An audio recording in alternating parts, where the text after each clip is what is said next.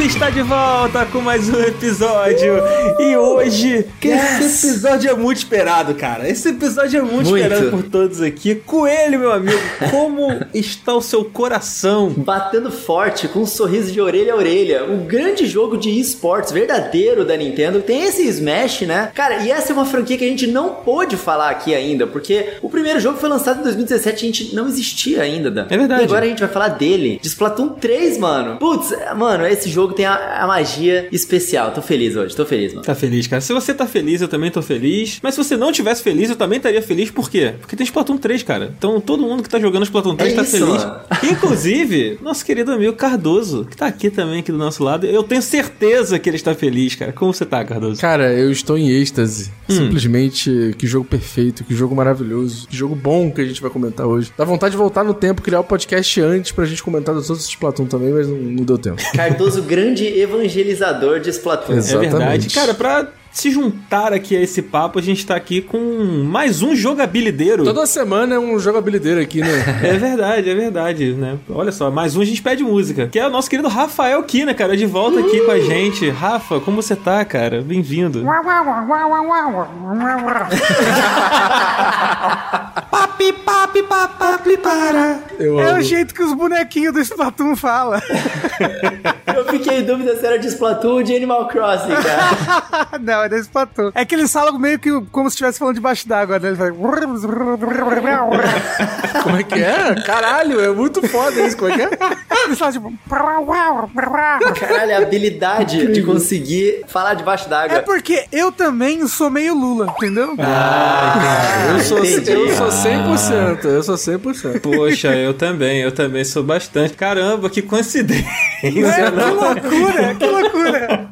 que clima maravilhoso, gente, pra falar de um jogo maravilhoso. Bom, quer dizer, na verdade eu quero saber de vocês se vocês estão achando maravilhoso. A gente vai chegar lá. Mas tô muito feliz com o Rafa aqui com a gente, porque eu acho que é a primeira vez que o Rafa grava aqui com a gente desde que a gente virou up? Ou eu tô maluco? Ah, não, não, acho que você tá maluco. É, eu também acho que você tá maluco. Você tá maluco. É. Quando foi que a última vez que o Rafa gravou com a gente? Eu não lembro. Rafa, não liga não. Ele é assim mesmo, ele esquece das pessoas. Não, mas eu também, eu sou muito esquecido, gente. Você precisa ver, o Ditadão não dava nem oi pro Cardoso aqui no podcast. Caraca, olha só, essa narrativa aí que vocês estão sustentando de Ditadão é foda, cara. Cara, não, olha só, olha só, Daniel. Hum. Não sou só eu, não é só o Coelho, não é só a Márcia. As pessoas no Twitter também estão falando sobre o Ditadão. Entendi. Sabe qual é o episódio que ele gravou com a gente? Ele gravou de Natal a Nostalgia. Ah, mas isso foi antes da gente se tornar Up, olha aí. Mas era episódio 102, mano. A gente não era Up ainda, não? Não, a gente virou Up no episódio 100 e... sei lá, 106. Mano, então acho que o Dan tava certo, então, eu, talvez. Será? Ah, eu, tenho, eu tenho memórias de ter gravado um, um Up. Porque, ó, eu sou uma pessoa de memória fraca, né? Eu não lembro, eu tô falando sério, eu não lembro qual que era o nome antigo do podcast. Pra mim é só Up. Ah, mas não precisa lembrar, não. Não precisa lembrar. É, deixa eu falar. Eu juro, eu não lembro. Esquece essa porra aí. É, deixa essa porra. deixa essa porra falar.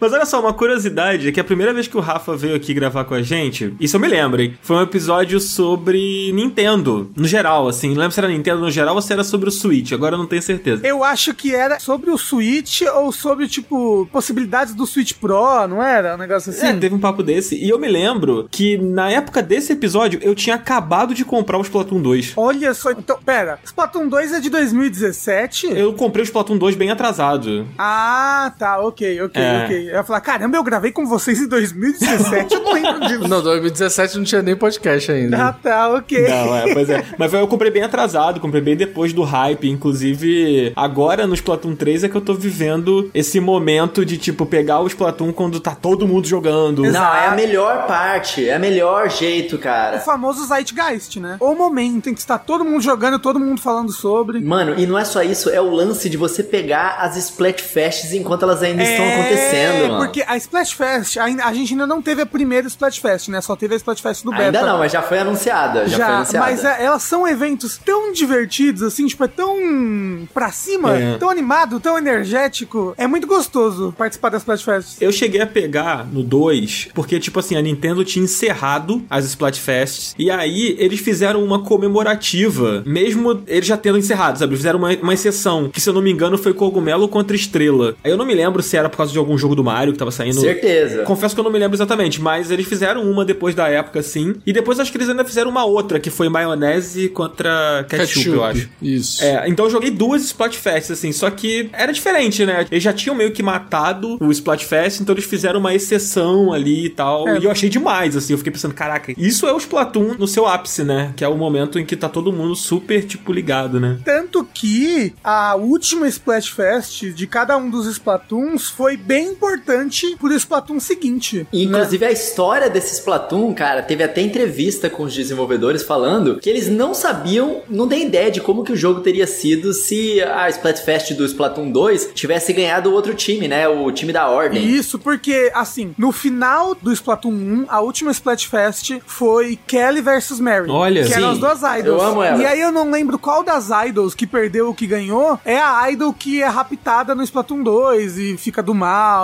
né? Que ela tá sendo controlada. Então, tipo. Foi a Marie que ganhou. A Kelly perdeu. Aliás, eu não sei se a galera que tá ouvindo a gente sabe disso, mas eu adoro que é o trocadilho com o nome delas, porque uma é Kelly, outra é Marie, e elas são do fundo do mar. Se você junta os dois nomes, fica Calamaris, tipo calamares. Eu adoro isso. Que é uma comida? É um fruto do mar. Meu Deus. Caralho, eu não estou entendendo absolutamente nada. Vocês estão falando. escreve calamari. Vocês vão ver. É tipo uma lula, mano. É uma lula. Calamari é lula. Calamar é Lula em É Lula. alguma língua. Inglês? Em É, alguma em- língua, em não sei. italiano. Louco. Aí, pronto, calamari lula. Aí, ó. É, é genial. Aí uma se chama Kelly e outra é Marie. Eu amo isso. Eu também acho esse nome genial, principalmente em português, assim, acho sensacional. e aí, a última Splatfest que era pra ser do Splatoon 2 era Caos versus Ordem. hum. Né? E aí ganhou o caos, e aí esse- o Splatoon 3 inteiro é baseado no conceito de caos, né? A cidade, até as, as coisas da história principal, o modo ranqueado chama anarquia, É. as idols desse daí são baseadas no caos. É, até o modo história é tudo muito caótico, né? Tipo, aquele cenário meio pós-apocalíptico e tudo mais, Isso, né? isso. E várias referências, mano. Eu quero muito falar sobre esse modo história, cara. Muito mesmo. Muito legal, gente. Mas a gente vai falar com ele. A gente vai falar muito, né, cara? Dan, Dan, Hum. a gente vai falar muito, até porque a próxima Splatfest, no dia que tá saindo esse episódio, vai acontecer nesse final de semana. É a próxima Splatfest. Sabe qual que é o tema? Hum. São três temas. É. Rafael Ferreira, Gabriel Rocha Nascimento e Sergi Andrei Guerritz Arruda, meu irmão. São Caralho. os três, tem que escolher entre os três, mano, na Splatfest. Olha que incrível. Eu não consigo escolher um só. Eu não consigo. Você consegue, Cardoso? Jamais, jamais. Vou ter que jogar três vezes as podcasts. Vou ter que comprar três jogos, porque, Rafa, se você não tá entendendo, mano, esses são os três maravilhosos escolhidos que ajudam a gente no nosso Catarse, catarse.me barra up, e que ajudam a gente a continuar existindo aqui toda semana, postando episódio. Então, muito obrigado, Rafa Ferreira, Gabriel Rocha Nascimento, Sergey Andre Garrett Arruda, que, cara, nome bonito, mano. Eu acho que eu, acho que eu vou no time dele, mano, sério. É, não tem como. Eu tenho que ir no do Rafa, né? Que é meu xará, então. Verdade, verdade. Agora vocês vão ter que escolher um, Cardoso e Dan. O problema é de vocês aí. Depois vocês brigam lá no Twitter, não tem nada com isso, não. Eu vou escolher o Gabriel Rocha Nascimento, porque vocês dois não escolheram. Agora, Cardoso, você aí vai ter que escolher aí, contigo. Ué, eu vou querer o Rafa. Rafael Ferreira. O Rafa que tá aqui com a gente também. Olha só, tem vários Rafas que eu posso escolher, tá vendo? Maravilha. então tá certo. Depois a gente vai tirar no Splatfest quem vai ganhar. Exato. Muito bom, muito bom. E você que está ouvindo o Up, por favor, faça como o Rafael, como o Gabriel e como o Sergey. E apoie o Up, cara, lá no Catarse. Assine lá. Você pode escolher várias categorias lá e tudo mais. E fazer a gente feliz e ser feliz. E é isso, gente. É sobre felicidade. É igual Splatoon, entendeu? Você assina o Up e fica feliz. Você joga Splatoon fica feliz. É isso, entendeu? Não é, não é assim, Coelho? Não podia ser diferente. Porque quando você assina, você fica com um sentimento tipo assim, cara, eu tô contribuindo pra uma parada boa, sabe? Uma parada que espalha o bem pro mundo e ainda me diverte. Então, tipo assim, só vantagens. Bom só demais, vantagens. bom demais. Ô, ô, Cardoso, uma coisa que eu acabei de perceber aqui é que a gente tá com 11 minutos. Um dia muito triste pro Starboy. o nosso contador de minutos aqui. Um beijo, Starboy. Muito obrigado. A gente tá aqui com 12 minutos de gravação nesse momento e não começamos a falar sobre o jogo, entendeu? E aí isso causa revolta nos nossos ouvintes, mas Starboy, você é, maravilhoso. nossa. Então eles não podem ouvir nada do jogabilidade. Se tem algo que a gente é especialista é em começar o assunto do podcast só meia hora depois que o podcast começou. A gente faria isso aqui, só que a gente fica se controlando, sabe? Porque a gente não quer matar os abusetas do coração, sabe? Porque a gente não tem dinheiro pra pagar a edição também. Isso fica muito longa. Então, porra, a gente tem verdade. que começar logo, entendeu? É verdade. É isso, então é isso, gente. Mas bora falar de Platão? Vamos entrar a fundo, porque tem muita coisa pra falar, né, Cardoso? Cardoso? Vamos entrar fundo, vamos nessa. Vamos nessa. entrar fundo. É porque é no oceano, entendeu? Exato. Meu Deus, Dan, eu sou inocente, eu sou puro, eu não tinha entendido. Ô, Coelho, dá uma lidinha na primeira frase da sinopse que tá aí na pauta na sua mão, por favor. Vou dar uma lidinha nessa depois do tururu. Então, Zabuzeta, vem com a gente, Zabuzeta, e puxa esse tururu. Puxa o tururu dos últimos segundos da, da, da partida. Papi, papi, papi, Só que você com tururu, pô. É tu, tu, tu, tururururu. Não é isso não? Exatamente, isso, é isso aí. Ah, tá Os caras estão roubando meu emprego, mano. Perdi meu emprego.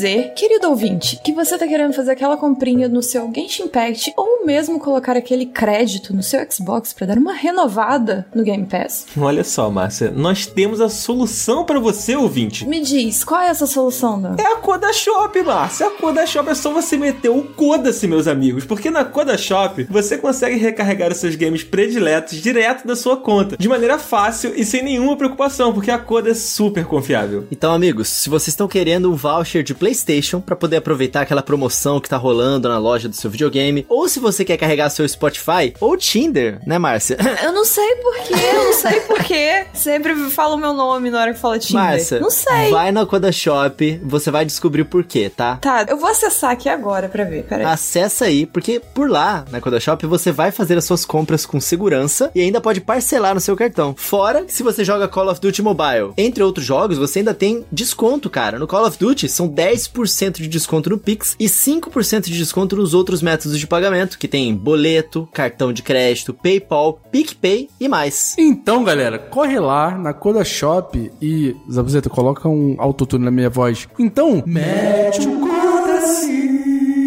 O link tá aí, como sempre, na descrição. Então vai lá, galera. Valeu, Coda Shop. Tamo junto, pô.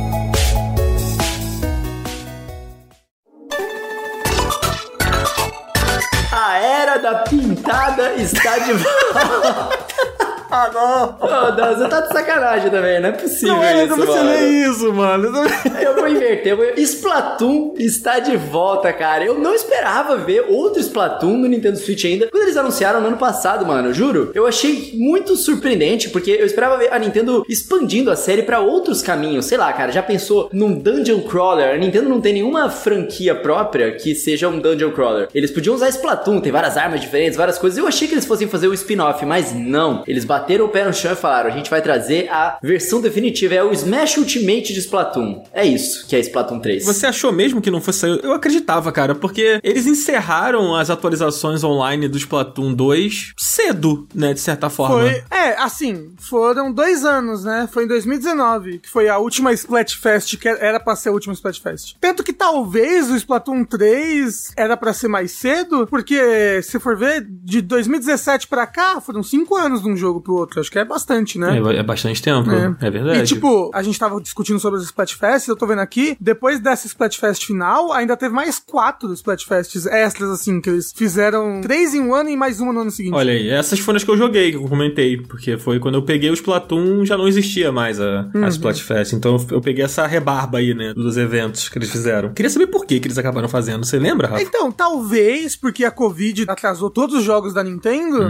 pra ainda manter a comunidade do Splatoon 2 ativa antes do Splatoon 3 chegar, ou se quer ser anunciado, eles ficaram fazendo essas outras Splatfests. Faz Eu acho que foi por causa do aniversário de 35 anos, mano, do Mario. Ah, não, você diz a, a última, a última, né? É porque depois do Caos e Ordem teve maionese contra ketchup, tipo, um ano depois, quase 12 meses depois. Aliás, nossa, o tanto de meme que teve dessa maionese versus ketchup por É. causa da cor da tinta, mano. É, nossa porque, né, a maionese é um senhora. pouco mais branco, ketchup sangue. aí teve frango contra ovo. Esse eu lembro. Aí teve contra gostosuras. Isso foi Ah, bom. de Halloween, né? É. Flatwing. Eles até chamaram de um nome diferente, né? É verdade, Flatwing. é verdade. E aí, por último, a final, assim, pra realmente encerrar, foi no passado, teve Super Cogumelo contra Super Estrela. aniversário do Mario. Uhum. Mas, o Coelho, do que que se trata Splatoon? Cara, pra galera que tá ouvindo esse episódio até agora aqui, que tá por fora, que não foi muito atrás do jogo e, enfim, não sabe o que que é. Do que que é o Splatoon, afinal? Mano, Splatoon é o Call of Duty da Nintendo. Caralho. É o Call of Duty em terceira pessoa, aonde o seu objetivo não é necessariamente matar o oponente. O seu objetivo, no modo principal nele, porque tem vários modos de jogo, mas a gente entra nisso daqui a pouquinho, o objetivo é você pintar o chão, cara. Então as armas que você atira, elas atiram tinta. Por que, que elas atiram tinta, Cardoso? Por que, que eles atiram tinta? Porque eles são lulas. E lulas atiram tinta. Exatamente. Ah, mas pera, Lula atira tinta? Atira. Não, não Atira. é só polvo que atira tinta? Porque a partir do, do DLC do Splatoon 2, você pode jogar tanto com os polvos quanto com as lulas, né? Nossa, era- agora tu me fudeu, hein? Peraí, Lula, tinta. atira, atira, tá aqui, ó. Tá aqui, eu achei. Ah, tinta de lula, pô. Tem é, aqui tinta, de Lula. e polvo. Mas eu, eu posso dar uma definição sobre o Splatoon? Posso? Tá, tá permitido? Pô, fica à Por vontade. favor, Cardoso, por favor. Abre aspas. Meu filho está jogando um videogame desgraçado em que moluscos de um futuro distópico ficam atirando tinta uns dos outros. Lançou hoje e já quero jogar pela janela o negócio. Fecha aspas. Essa é a análise da Vera Magalhães no Metacritic, né? Exatamente, é a análise da Vera Magalhães do Metacritic sobre o Splatoon. Entendi. Ela definiu bem, né? Definiu bem. É. Foi uma boa definição, cara. Lulas no futuro distópico. Mal sabe ela, ó, informação canônica aqui pra vocês, hein? Que o tempo no mundo de Splatoon se passa junto com o tempo do mundo real. Então, na verdade, ela nem sabe o que tá falando, tá bom? Entendi. Não é um futuro distópico. Se passa no presente distópico deles. Ah, não, não, mas é um futuro distópico da humanidade. Tipo, existia a humanidade, aí aquecimento global, guerra e o cara era quatro, a humanidade acabou, o nível dos mares subiu tudo, e aí, sei lá, milhão de anos depois, quando desceu, tinha essa raça que foi pra terra, vindo do, do mar, descendente dos povos e dos lulas. Isso é canônico? É, Isso é é canônico? Canônico. Você tá certíssimo. Teve uma entrevista recente que eles falaram isso, né? Que o tempo se passa igual. Mas eu tinha me esquecido da história geral do jogo. Então, sim, de fato é um futuro distópico, só que o tempo continua se passando, tipo, igual, entendeu? Refutado. Refutado. O Rodrigo. Rafael está aqui para refutar. Mas tá certo, é isso mesmo. E esse é um dos grandes segredos do Splatoon 1. Porque no Splatoon 1, no modo história, você vai achando uns coletáveis no mundo que são os scrolls, né? Aí você tem, tipo, uns textos pra você ler. No primeiro, isso? É, no primeiro, exato. Pô, não acredito. Não explorou, não? Aí tem uns textos, umas imagens, e um dos textos tem um, um fóssil de um ser humano. Olha aí. Com um Wii. Caralho. E aí, tipo, as pessoas vão, vão juntando as dicas e as coisas, e aí, tipo, no Splatoon 2 isso já é, tipo, certo, já é escancarado que é um futuro pós-apocalíptico, mas no 1 as pessoas descobriram, entendeu? Olha a partir só. das dicas dentro do jogo. E assim, o modo história do Splatoon 3, ele é o retorno dos mammalians, né? De tipo de o nome dos mamíferos. Como é que é o nome, Coelho? Caralho, mamalho. É que é Return of the É, Mammal. exatamente, Cardoso. A era da pintada está de volta com o retorno dos mammalians. Isso. É isso. Que era o meu apelido no colégio, inclusive. Mammalian?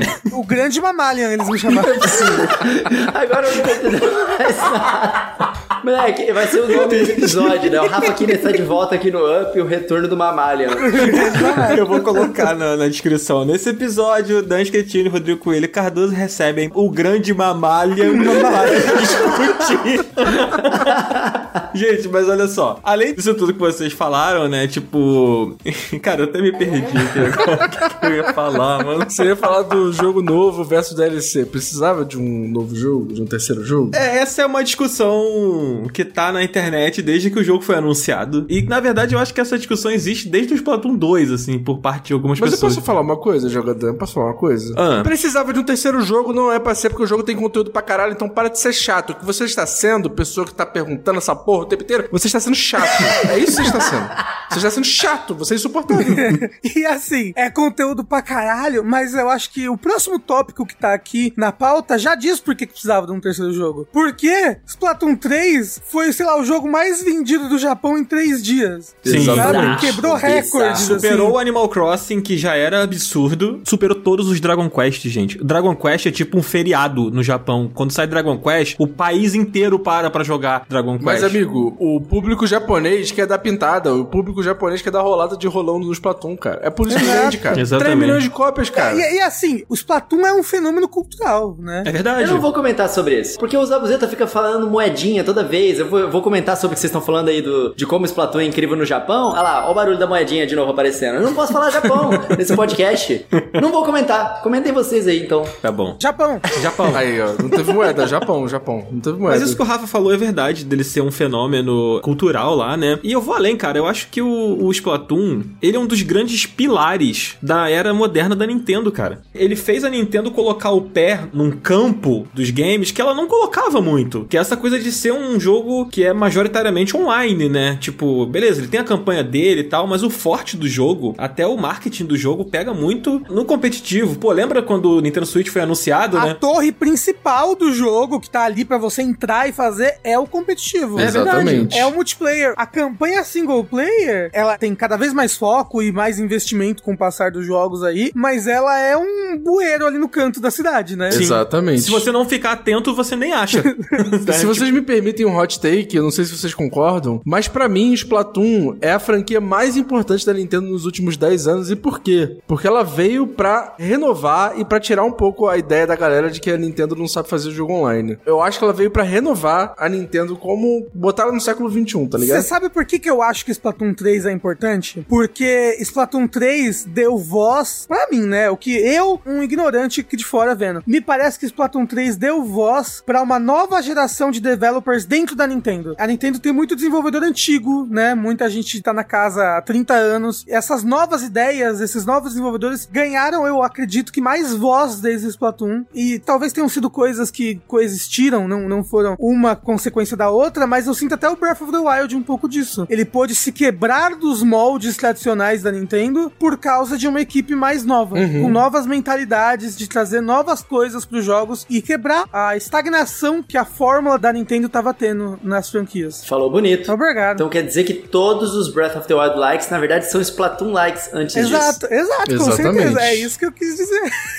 Olha só. E assim, ele foi um jogo que não é apenas os desenvolvedores mais novos da Nintendo ganhando um, um protagonismo lá dentro e permitindo com que o pessoal mais velho fosse saindo, virando cargos de gerência, se afastando um pouquinho cada vez mais, porque eles precisam fazer isso, afinal de contas, eles precisam se aposentar. Mas ele é um jogo que dentro da Nintendo eles fizeram de uma forma muito diferente do que eles fazem os seus próprios jogos, né? Até mesmo quando se trata de estilo, você vê que os personagens de Splatoon, eles são muito mais descolados do que outros personagens da Nintendo. Muito mais. É, o tema urbano, moderno, jovem, descolado do Splatoon, eu acho difícil até até de achar em outros jogos, assim. Pois é, pois que é. consigam fazer isso de uma maneira tão orgânica, de uma maneira não forçada, que nem o Splatoon faz. É, o Jet Set Radio fazia um pouco isso. Razoavelmente parecido com aquela coisa do grafite, urbano e tudo mais, né? Mas é uma coisa meio rara mesmo. E é muito legal a gente ver a Nintendo fazendo isso. E eles fizeram de uma forma muito especial, né, cara? Esse jogo, ele exala estilo. Você abre Splatoon, você já olha pra cara do seu personagem. Ele tem uma cara estilosa, a forma com que eles se mexem, a forma com que eles olham pra câmera, assim. Aquele tênis enorme no pé deles, mano. É muito irado, Mano, cara. aquela cena do fim da partida quando tu ganha, aí tu tá lá com a tua arma, todo estiloso, do teu time, e aí pá, solta tinta no fundo. Pô, é muito foda, mano. É Você muito parece foda. um Power Ranger da nova geração, tá ligado? É muito foda. Uma coisa legal de se pensar nesse Splatoon é, tipo, como provavelmente uma coisa puxou a outra, né? Porque Splatoon quase foi um Mario, né? Eu ia falar isso agora, Rafa. É, o Splatoon quase foi um Mario. O primeiro protótipo era um quadrado só, né? Era um tofu. Era um tofu. Isso, tofus. Especificamente tofus. Aí depois eles pensaram em Mario, depois pensaram em coelhos, aí pensaram em Lula. Tem uma entrevista do Miyamoto que ele deu pra Time, uma das raras entrevistas que o Miyamoto dá nesses últimos anos aí, né? Que ele fala que ele sugeriu o Mario quando ele viu que o protótipo não era algo carismático. Tava muito embrionário ainda, e eles ainda não tinham chegado nessa ideia dos personagens meio Lula, né? E tal. E aí ele sugeriu o Mario, mas meio sem saber se isso ia dar muito certo. Ainda não estavam achando o tom certo. E quando apresentaram os primeiros designs dos personagens mais semelhantes a isso que a gente tem hoje, o Miyamoto falou: é isso, maneiro, massa. Então, é legal porque uma coisa puxa a outra, né? Foi Lula, pô, nadar na própria tinta, tinta, grafite, uma cultura urbana, moderna, jovem. É uma criança ou é um- uma Lula? Ninguém sabe, né? Que tinha propaganda. A Lembra propaganda. disso? It's a It now, it's a squid now.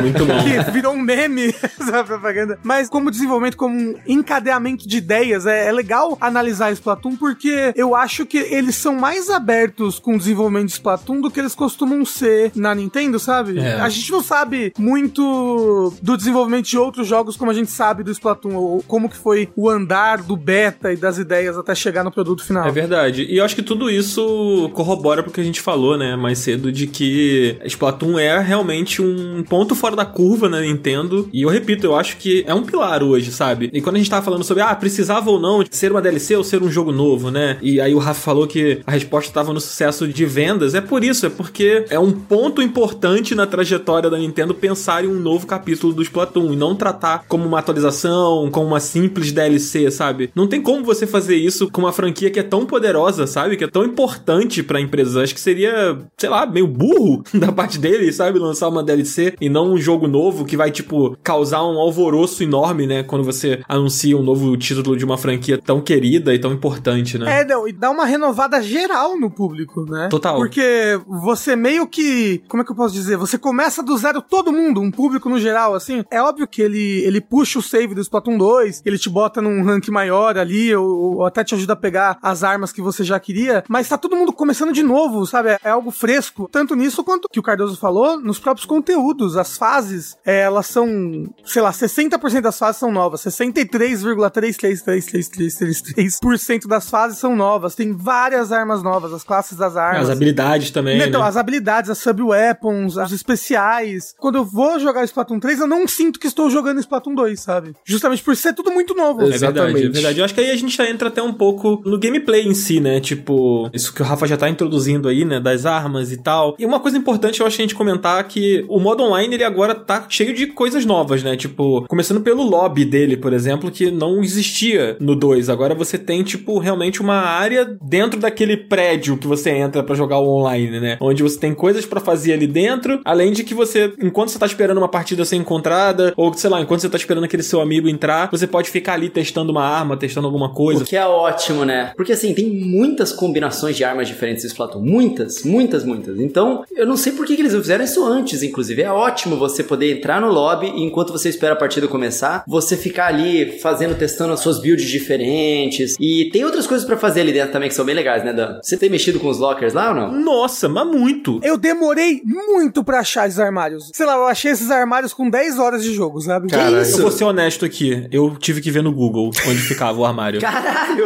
Pô, eu vou, vou fazer uma denúncia aqui, Daniel. Ah. Tava mostrando pra galera em live os armários, a galera falou que teu armário é feio pra caralho. Qual é? Só deixar essa informação aqui, Caraca, cara. o pessoal é muito cruel comigo. Mó esculacho, mó esculacho. Eu falei, pô, qual é, galera? Ele falou, porra, galera, tá muito bagunçado esse armário do Daniel, caralho, muito feio. Eu falei, pô, qual é, galera? A beleza no caos. Tem que ser bagunçado. Gente, só quem jogou Stranger of Paradise entende o poder do caos, entendeu? É isso.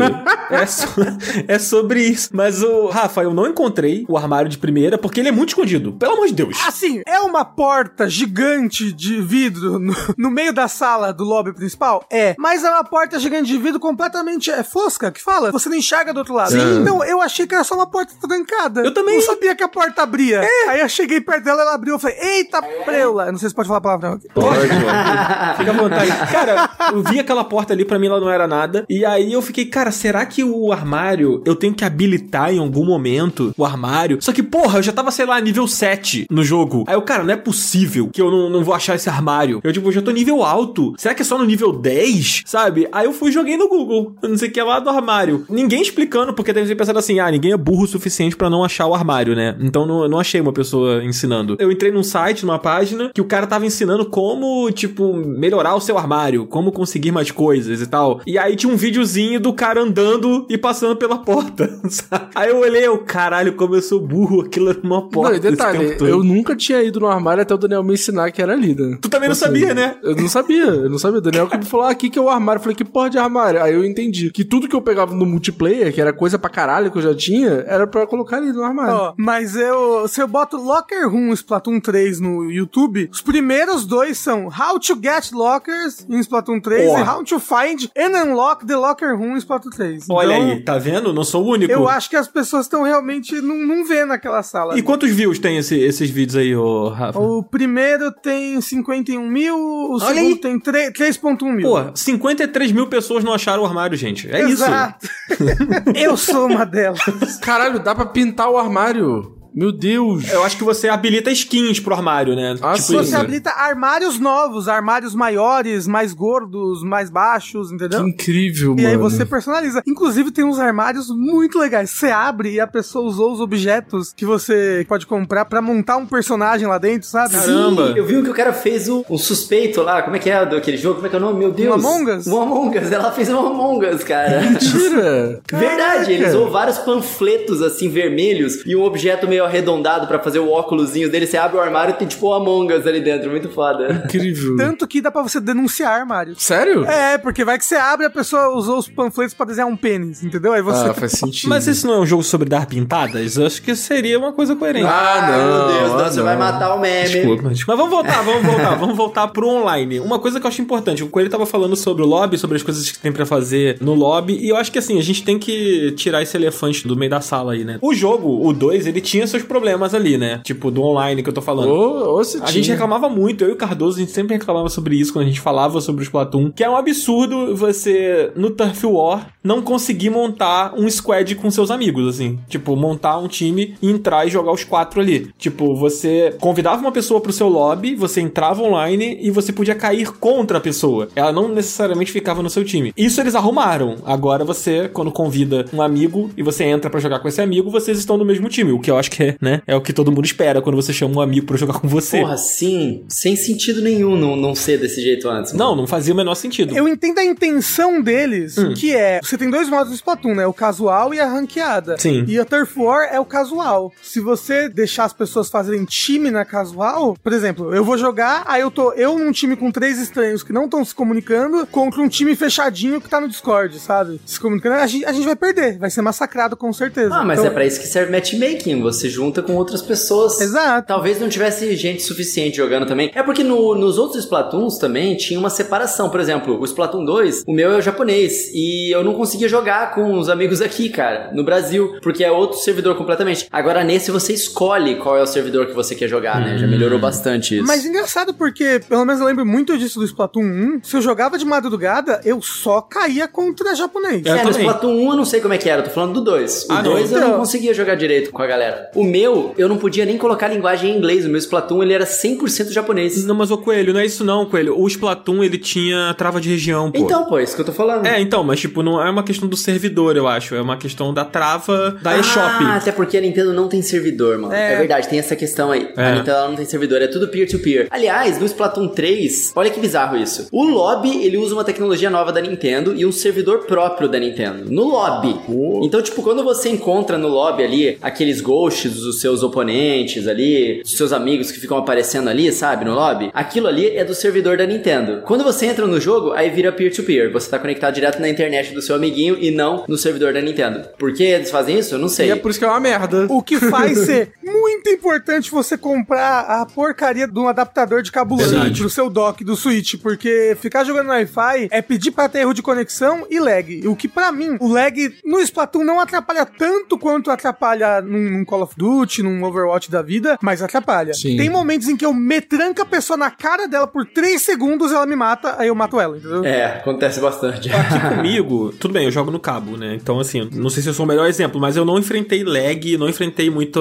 oscilação de conexão, assim. Mas é muito erro de conexão para achar a partida, cara. É. é. muito, assim. Não sei como é que tá com vocês, mas comigo, sei lá, eu jogo três partidas, aí uma cai, aí cai a outra. Eu não caio da partida, eu caio da busca. Eu acho que no primeiro dia tava pior, e agora tá um pouquinho melhor, mas é. Sempre que eu boto pra, tipo, ah, keep going, pra continuar com o mesmo time ou qualquer coisa assim, cai. Sim. Não tem uma vez que eu botei que eu acho que não caiu. Comigo já continuou, mas saiu uma atualização, né? Dos Splatoon esses dias aí. Uma atualizaçãozinha que eu acho que depois dessa atualizaçãozinha o jogo melhorou um pouco esse ponto. Mas ainda tá muito. Tipo, hoje mesmo um amigo tava falando, cara, não tô conseguindo jogar. Tipo, tá caindo toda hora, assim. E só pra galera que tá ouvindo entender, você não cai no meio da partida. É tipo, você tá esperando uma partida, aí sei lá, você tá lá um minuto, um minuto e meio esperando, aí vem erro de comunicação. Se você tá com os amigos, por exemplo, você tem que montar a sua party de novo com seus amigos e aí dar a busca mais uma vez para encontrar uma outra partida para você jogar. Então, tipo, não fica aquela coisa direto, sabe? Tipo, como é no Quick Play do Overwatch, por exemplo, que você começa a jogar e vai embora, você vai jogando várias partidas sozinho. Não, você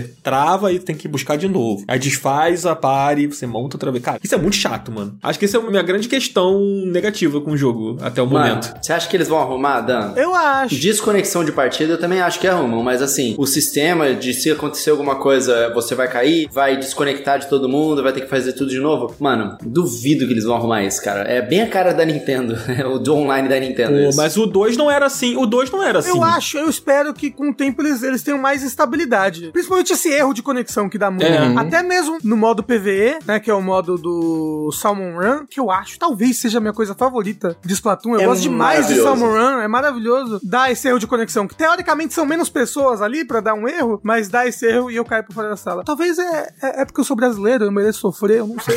Talvez. É possível. Talvez. Mas acho que é, essa coisa de você poder montar party com os amigos e ter esse lobbyzinho ali, né? Aquele espaço de treinamento, sei lá como é que é o nome daquilo, pra você poder ficar jogando, isso tudo melhora a qualidade de vida do jogo, né? Porque antes não tinha essas opções. Antes você, quando você entrava pra jogar com amigos, você tinha que ficar vendo um- os três minutos da partida contando na tela. Você não fazia nada. Você ficava Sim. esperando, né? Agora você tem aquele espaço ali pra você testar o seu especial, pra você, sei lá. isso é uma coisa. Eu gosto mais do Splatoon 1 do que eu gosto do Splatoon 2. E uma das coisas era que no Splatoon 1, por ter o, o gamepad do Wii U, enquanto você esperava a partida, você ficava jogando minigames no Ah, gamepad. E, e tem- e tentando quebrar disso. recordes. Olha e só. tinha minigame de música. Você podia botar a música que você quisesse do jogo e ficar fazendo minigame. Era, era super divertido. Eu nem via o tempo passar pra eu começar a partida. É verdade, Que nossa, foda. eu tinha até esquecido que tinha isso. É, eu tenho muitas saudades do, do Splatoon 1. Mas o 3 tá suprindo isso pra mim agora. É, o 3 tem muito conteúdo, né? Muita coisa nova. E os modos de jogo continuam, né? Você continua tendo o Salmon Run. O Salmon Run tinha desde o primeiro, ô, Rafa? Não, o Salmon Run é do segundo jogo. Inclusive, o Salmon Run no Splatoon 2, eu não sei se é assim no Splatoon 3, eu só dei sorte, mas o Salmon Run, ele só ficava aberto em horários específicos. Aham, tinha isso no É, 2, tipo, né? eu não podia entrar e jogar Salmon Run se eu quiser. Não, ele vai abrir daqui a duas horas. É, tinha isso, era limitado mesmo, porque eu acho que a Nintendo ela tinha um problema de público, de quantidade de pessoas, né? E assim, o Splatoon 2 é do começo do Switch. Então eles talvez não, não sabiam que iam vender tanto assim o Switch, que ia ser esse sucesso todo. Como que ele falou, talvez um medo de não tivesse pessoas o suficiente pra eles conseguirem fazer os modos de jogo funcionar. É, faz sentido até o lobby ser assim também no Splatoon 2 por causa desse problema, né? Uhum. Tipo, eles misturarem ali quem é amigo e quem não é amigo pra poder, sei lá... Encher sala, Encher é. sala, exatamente. E, tipo, o Salmon Run agora é 24 horas, não tem mais isso. A hora que você quiser jogar, você entra e vai estar disponível lá pra você poder aproveitar, né? O jogo, ele tem vários modos de jogo, né? Tem o modo de um jogador só, que é o modo história. Tem o modo competitivo, que pode ser casual, que é Turf War ali. E tem o modo competitivo, que é ranqueada mesmo. E aí, na ranqueada é que o bicho pega, mano. Porque a galera fica realmente competitiva, várias técnicas. E à medida que você vai ganhando, você vai passando de rank, vai subindo, vai ficando cada vez mais difícil. E cara, eu fico puto, porque toda vez que eu acho que eu vou subir, eu começo a perder partida. E aí meu rank vai diminuindo. Aí eu fico tipo, não! E é muito viciante, cara, porque mesmo quando você tá perdendo nos rankings de Splatoon, o jogo ele te recompensa passando de level os seus equipamentos, né? Todo equipamento novo que você ganha, a sua camiseta, o seu boné, o seu tênis, eles têm habilidades, né? E aí, à medida que você vai jogando, você vai passando eles de level e vai desbloqueando essas habilidades. Então é um loop de gameplay muito gostoso, cara, jogar Splatoon. É, e você montar a sua build da maneira que você quer, né? Que no caso são essa coisa das habilidades das armas, mano, é um negócio que toma um tempo absurdo. Se você vai entrar no competitivo a Vera, ah, eu quero pegar ranking alto, meu lance é jogar o competitivo. Aí o jogo ele muda um pouco o tom. Isso que o Coelho tava falando no início, por exemplo, de que lá no iníciozinho do episódio, ah, o Splatoon não é um jogo sobre você matar o seu adversário, ele é um jogo sobre você pintar. É assim no Turf War. No competitivo não é assim. É. Tanto que no competitivo tem sniper pra caramba, né? Porque o sniper faz maior diferença no competitivo, enquanto no Tough War o sniper não pinta Assim, muito, né?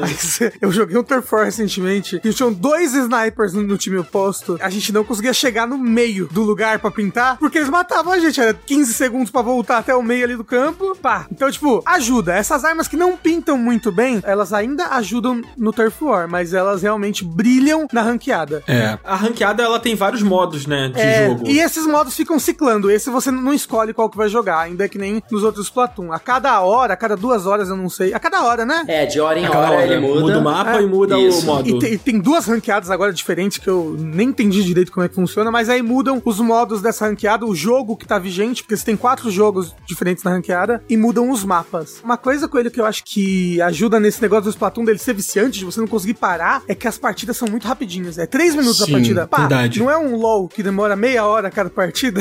É tipo, você entra rapidinho, entra rapidinho, entra. E é, é muito gostoso, você não quer parar, é como se fosse um snack. É muito Uma gostoso. coisa Sim, legal é que as partidas nunca são iguais, né? É. Tipo, o Splatoon ele tem duas coisas que eu acho que são tônicas. A primeira é que as partidas nunca são iguais, principalmente no Turf War. E a segunda é que, cara, os últimos segundos da partida podem mudar o jogo inteiro. É, É, impressionante. Exatamente. Quando começa a tocar a musiquinha lá, o tapi, papi, papi, para, e o troço fica acelerado.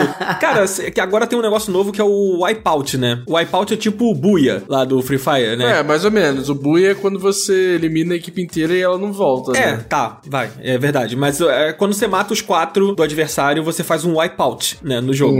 E, cara, no Splatoon, se você der um wipeout nos últimos, sei lá, 20 segundos da partida, 30 segundos da partida, Ganhou a partida. ganhou a partida. É surreal, não dá, não dá tempo de recuperar, sabe? Tipo, e isso é muito maneiro, cara. Esse lance do wipeout, quando vem na tela escrito wipeout, eu fico, caraca, muito foda, sabe? Muito bom, cara. Não, a gente fica gritando que nem dor maluco 3 horas da manhã, a verdade é essa. É verdade, é verdade. Cara, eu acho que Splatoon, ele é um excelente jogo de entrada pra qualquer pessoa, porque quando você não sabe jogar direito, cara, diferente de se você comprar um Call of Duty agora e você entrar no modo competitivo lá, pô, tu vai apanhar demais. No Splatoon não, cara, porque o seu objetivo é como é, é pintar o chão, mesmo você errando seus tiros, você ainda tá contribuindo com o seu time. No seu próprio ritmo, você vai aprendendo as estratégias, você vai aprendendo a fazer mais do que só atirar no chão. É muito gostoso isso, porque independente de como você tá jogando, você te- sempre se sente contribuindo com a partida, sabe? Eu adoro Splatoon por causa disso. É, isso é legal porque as armas, elas meio que definem a sua classe no jogo, né? Tipo, o cara que joga com o rolo de tinta, ele acaba cumprindo um papel mais de abrir os caminhos, né? Porque quando você pinta o chão, pra quem tá ouvindo e nunca jogou, quando você pinta o chão, a Lula, né, o seu bonequinho, ele pode entrar na tinta e quando ele entra na tinta, ele anda mais rápido. Então, quanto mais o chão está pintado, mais fácil é a locomoção no mapa, né? Mais veloz é a locomoção do seu time.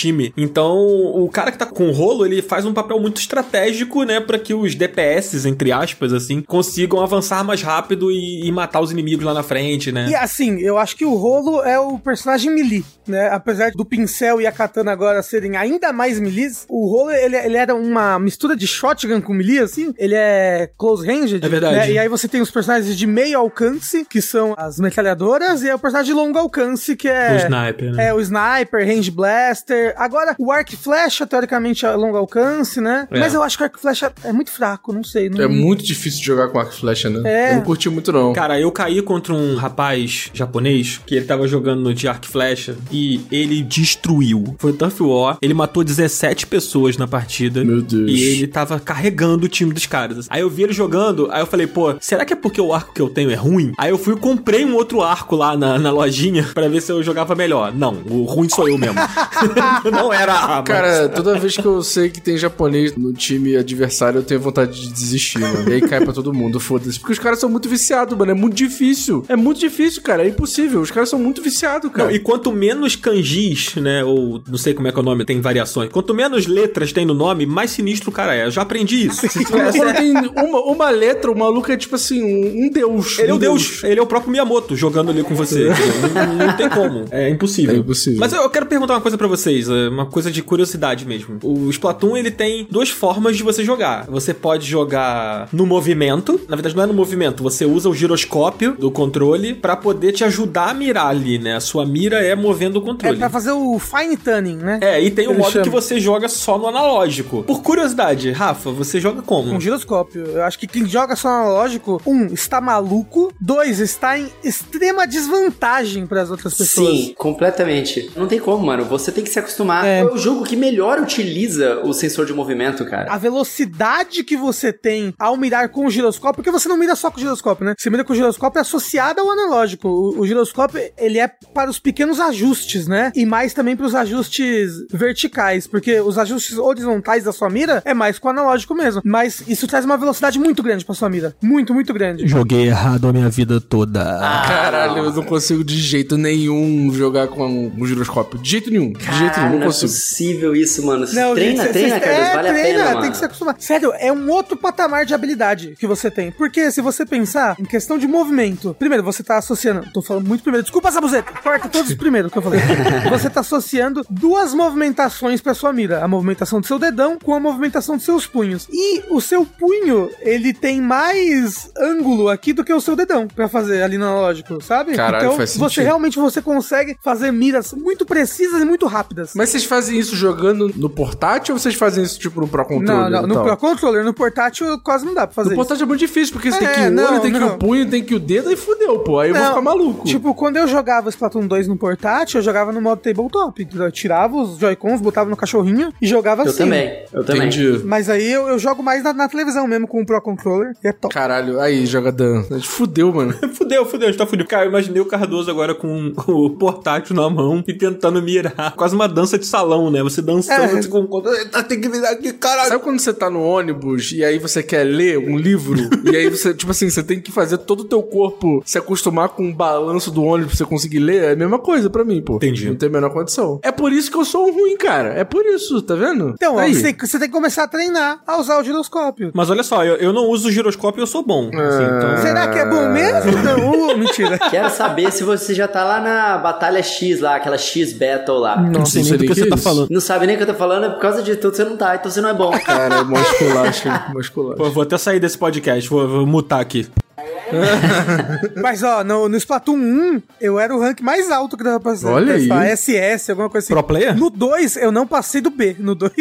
eu achava o Splatoon 2 muito mais difícil que o 1. Eu não sei porquê. Será que é porque tinha mais gente jogando, então a galera ficou mais viciada? Não, não sei. Talvez eu, eu não me acostumei com as armas. A minha arma favorita, ela era muito diferente no Splatoon 2. A minha arma favorita pro ranqueada é o Range Blaster. Hum. Caraca, você deve ser bom mesmo, porque o arminha é difícil, hein? Pra quem não sabe, ela é uma arma que, quando ela tira, ela tem uma distância que o tiro vai e aí sim que ele explode. E você tem que acertar o cara nessa distância para acertar a explosão nele, mano. É difícil é, você saber. Você sempre tem que estar tá numa exata distância do seu oponente. Se ele chega perto de você, boa parte das vezes você se ferrou. Ela é uma arma que ela, ela acerta nas esquinas, sabe? Uhum. Ela explode e faz uma área grande ao redor dela. E duas explosões matam. Foda. Então hum. você tá sempre pegando os cantos, assim, para matar as pessoas. É, é, muito boa. É uma arma maravilhosa. Cara, eu gosto de jogar com armas que tem aquele sprinkler. Tipo aquele negocinho que fica soltando água e girando a água. Então, no Splatoon tem essa arma secundária, né? Que você joga como se fosse uma granada. Aí aquilo cai no chão e fica soltando tinta. Meu irmão, é 100% de chance se você taca aquilo no time do seu oponente se esconde, o seu oponente ele vai chegar e ele vai tentar destruir aquilo e tu vai pegar ele na encolha.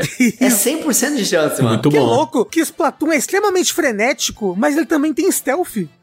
Tem, pior que tem, tá, pior tem, que tem. Inclusive, é você se esconde dentro da tinta, você se esconde na parede, cara. Você taca a tinta na parede, você fica paradinho ali, mano. Não, inclusive a minha, a minha build no 2, ela era com aquele negócio que você fica. É a ninja, não sei o quê, uhum. que você se esconde na tinta e, não deixa rastro, sabe? É. Ah, tô ligado. É, é, é, é, porque aí você pode nadar rápido sem deixar rastro, né? Exato. Porque todo mundo consegue nadar devagar sem deixar rastro. Então, só que ela faz com que você nade mais lento, né? Hum. Quando você usa essa habilidade. Mas você nada mais rápido do que o lento stealth normal, entendeu? É então, isso. aí como eu montava a minha build, eu tinha uma roupa que era toda nessa do stealth e as outras duas eram para eu correr rápido dentro da tinta. Aham, uhum, pra nadar rápido. Então eu equilibrava, entendeu? Tipo, eu conseguia nadar bem rápido e sem ser visto. E aí a arma que eu usava é a Aerospray, uhum. aquela que dá os tiros muito rápido, sabe? Mas a range dela é curta, né? Então. Então, eu tenho que me aproximar. Aí por isso é. que eu usava o stealth. Uma coisa boa do Splatoon 3, porque cada arma às vezes vezes requer que você tenha conjuntos de roupas diferentes para aquela arma. Tipo, o rolão. É bom que você tenha na sua arma. Depende né, do, estilo de rolão que você tá usando, tem vários diferentes. Mas é bom que você tenha a habilidade de correr mais rápido, de andar mais Sim, rápido. Sim, é o que eu uso. Eu uso o rolão e meu set todo de roupa é pra andar mais rápido. Exato. E aí, agora no Splatoon 3, você pode salvar sets diferentes uhum. de armaduras com roupas. Ah, é, é, é, caralho, isso é muito é, útil, mano. É muito bom. Porque antes você só conseguia fazer isso com amigos. Mas como que você faz isso nesse? Eu não fiz isso ainda. É lá no equipamento, tem em cima umas abas, dá uma olhada. Vou olhar, vou olhar. Eu lembro que dava pra fazer com amiibo. Inclusive, eu, eu usei um amiibo que eu tenho aqui do Splatoon agora. Aí ele perguntou se eu queria salvar. E eu lembrei, ah, é com amiibo. Não sabia que dava pra fazer sem o amiibo agora. Dá, agora dá pra fazer sem o amiibo. Se você quiser, ainda com o amiibo. E não precisa ser um amiibo pra salvar o set, não precisa ser um amiibo de Splatoon. Você pode salvar em qualquer amiibo. Ah, isso é bom, hein? Quiser. Não sabia. Ele só não pode ter o save de algum outro jogo. Tipo, ah, esse amiibo aqui eu já uso pra salvar alguma coisa no Smash, sabe? Que você pode salvar uma CPU no Smash, no amiibo. Oh, que legal. Aí você não pode salvar Caramba. também um set de armadura e arma nele. Você tem que escolher um save só. O amiibo é quase um memory card ali, né? Ele é. Entendi. Ele é. E tudo isso de montar a build, né, que a gente tá falando, de ter conseguir as habilidades certas, né? Tem todo um tem todo um ritmo ali para você conseguir fazer isso tudo, né? Tem um personagem específico que ele vai te ajudando a montar a build que você quer. A gente falou do armário, que passa pelo catálogo, né, que é uma coisa nova do jogo, que é uma personagem específica responsável por um catálogo de vendas ali. Ela vende coisas para você decorar o seu armáriozinho lá e também é através dela que você ganha alguns itens, né? Porque o catálogo tem um nível próprio agora. Você tem um nível de personagem e você tem um nível do seu catálogo de itens. E aí você passando de nível, você vai ganhando coisas que ajudam a personalizar mais o seu jogo, né? Tipo, sei lá, por exemplo, a pose do que o seu personagem vai fazer no final da partida. Tipo, você consegue uma pose nova evoluindo o seu catálogo. Você consegue tags novas, né? Que é de Splatoon 3 isso agora, não é? Sim. É uma badge aquilo? Eu não sei como é que fala. É, tem badge, tem tag e, e tem, tem, o title. o fundo, e tem é, o title, né? é. né? Sim. E aí, aí você consegue fazer uma baita personalização ali pra você se destacar no meio da multidão. Isso é legal que isso só reforça aquele looping que o Coelho comentou, né? De ser muito viciante, porque você vai jogando e aí você melhora uma arma, aí você sobe de nível, você consegue comprar uma arma nova ou comprar uma roupinha nova porque você ganhou dinheiro. E aí agora você tem um elemento a mais, que é o catálogo e os itens que tem uhum. no catálogo. Então você quer continuar jogando, né? Sim, e ele chega num momento que, tipo assim, você fala assim: ah, beleza, tô evoluindo um pouco e não tô ganhando nada. Aí você joga uma partida, você evolui um negocinho, aí você fala assim: ah, não, agora eu quero pegar mais catálogos, quero pegar mais badges. Eu tava jogando mais a campanha no começo, né? E aí o Daniel entrou numa partida online comigo e falou assim: que negócio é esse no seu nome? Por que, que seu nome tá com um selo colado? Eu falei: ah, peguei esse negócio lá na campanha, aí pronto. É, isso é uma coisa muito legal do Splatoon que ele sempre fez, é de, tipo, te incentivar muito a jogar a campanha single player, porque a campanha single player te treina pro multiplayer, além de ser uma aventura super bacana própria, com mecânicas inimigos próprios, né? Mas ela te treina pro multiplayer, porque te treina a usar várias armas, a mirar Exatamente. Te treina a escalar a parede. E aí, na campanha single player, você acha coisinhas pra multiplayer, inclusive roupa e arma, que você pode usar no e multiplayer. arma, exatamente. É. Quando você zera também, você ganha. Porque no multiplayer, cara, tem coisa pra caralho pra tem. você comprar. É muita arma, é muita coisa, combinação diferente. E é legal isso que o Rafa tá falando sobre treinar, que nem sempre quando você tá na partida, na verdade, a maioria das vezes você tá meio desesperado querendo só ganhar ou querendo só matar a galera, porque tem muita coisa acontecendo ao mesmo tempo. E é legal o single player porque ele te dá a oportunidade de treinar as coisas com calma, né? Que assim, você pode ir e voltar ali naquela fase quando você quiser, né? Sei lá, se você quiser. Tem aquela curling bomb, né? Aquela bomba que você joga, que nem um troço de curling mesmo, aquele esporte. E aí você vai aprendendo, tipo, novas maneiras de você colocar ele na parede, que cai ele na parede de um lado pro outro. Você aprende que se você segurar ele por mais tempo, ele vai explodir mais cedo. Isso. Então tem várias maneiras de você aprender a jogar com várias armas diferentes e um monte de desafio, né? E aí eu acho que é até legal a gente entrar nessa coisa do single player de fato, né, Dan? É, mas uma coisa que eu queria de cara pontuar é que no 2 ele também cumpria esse papel de te treinar pro multiplayer. Um também, um também. É que um eu não joguei. Ah, okay. Ele cumpria esse papel, mas eu não achava o jogo tão legal. A campanha do 2. Exatamente. A campanha do 1 um é muito redondinha, é muito boa. A campanha do 2, ela não é tão boa. É legal, é legal, só que ela não tem um ritmo bom. Na DLC, ela é excelente. Exato, exato. A DLC é foda, é, é muito foda. boa a DLC é. do 2. O single player do 2 vale pela DLC. Que eles replicaram no 3, né? Que o 3, o single player é bem parecido com a DLC do 2. E ele te engana, né? Ele começa o jogo bem parecido como era a campanha do 1 e do 2. É, exatamente. Aquele esquema de fases, assim. E aí ele dá uma viradinha ali na história, uma coisa. Rola um plot twist é. muito legal para quem jogou os outros jogos. Sim. É, e aí ele vira uma campanha própria, que meio que uhum. mistura o jeito como é o DLC DLC do 2 como era a campanha tradicional. Sabe? Então, De- eu achei que a campanha fosse acabar ali, no momento em que tem essa virada. Eu falei, ah, tá legal.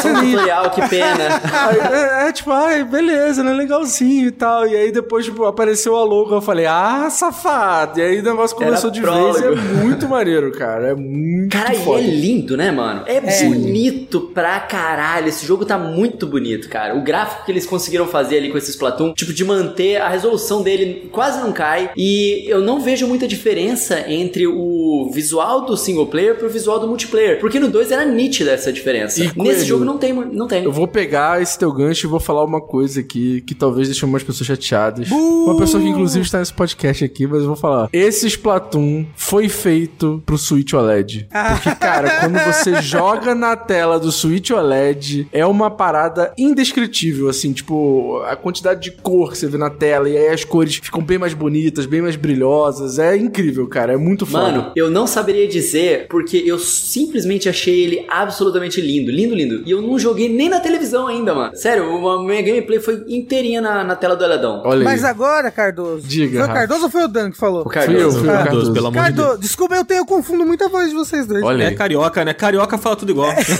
Não, tendo preconceitos, até tem amigo que são carioca. É, mas é, Entendi. a TV OLED, já, né? Porra, perfeita. É verdade, amigo. Você tem uma TV OLED Mas ainda. mais do que a TV OLED, eu tenho. Ah, é um negócio que deixa a resolução maior, né? Exato, eu tenho o M Classic. Olha aí, olha Esse é aí. meu sonho de Nossa, consumo.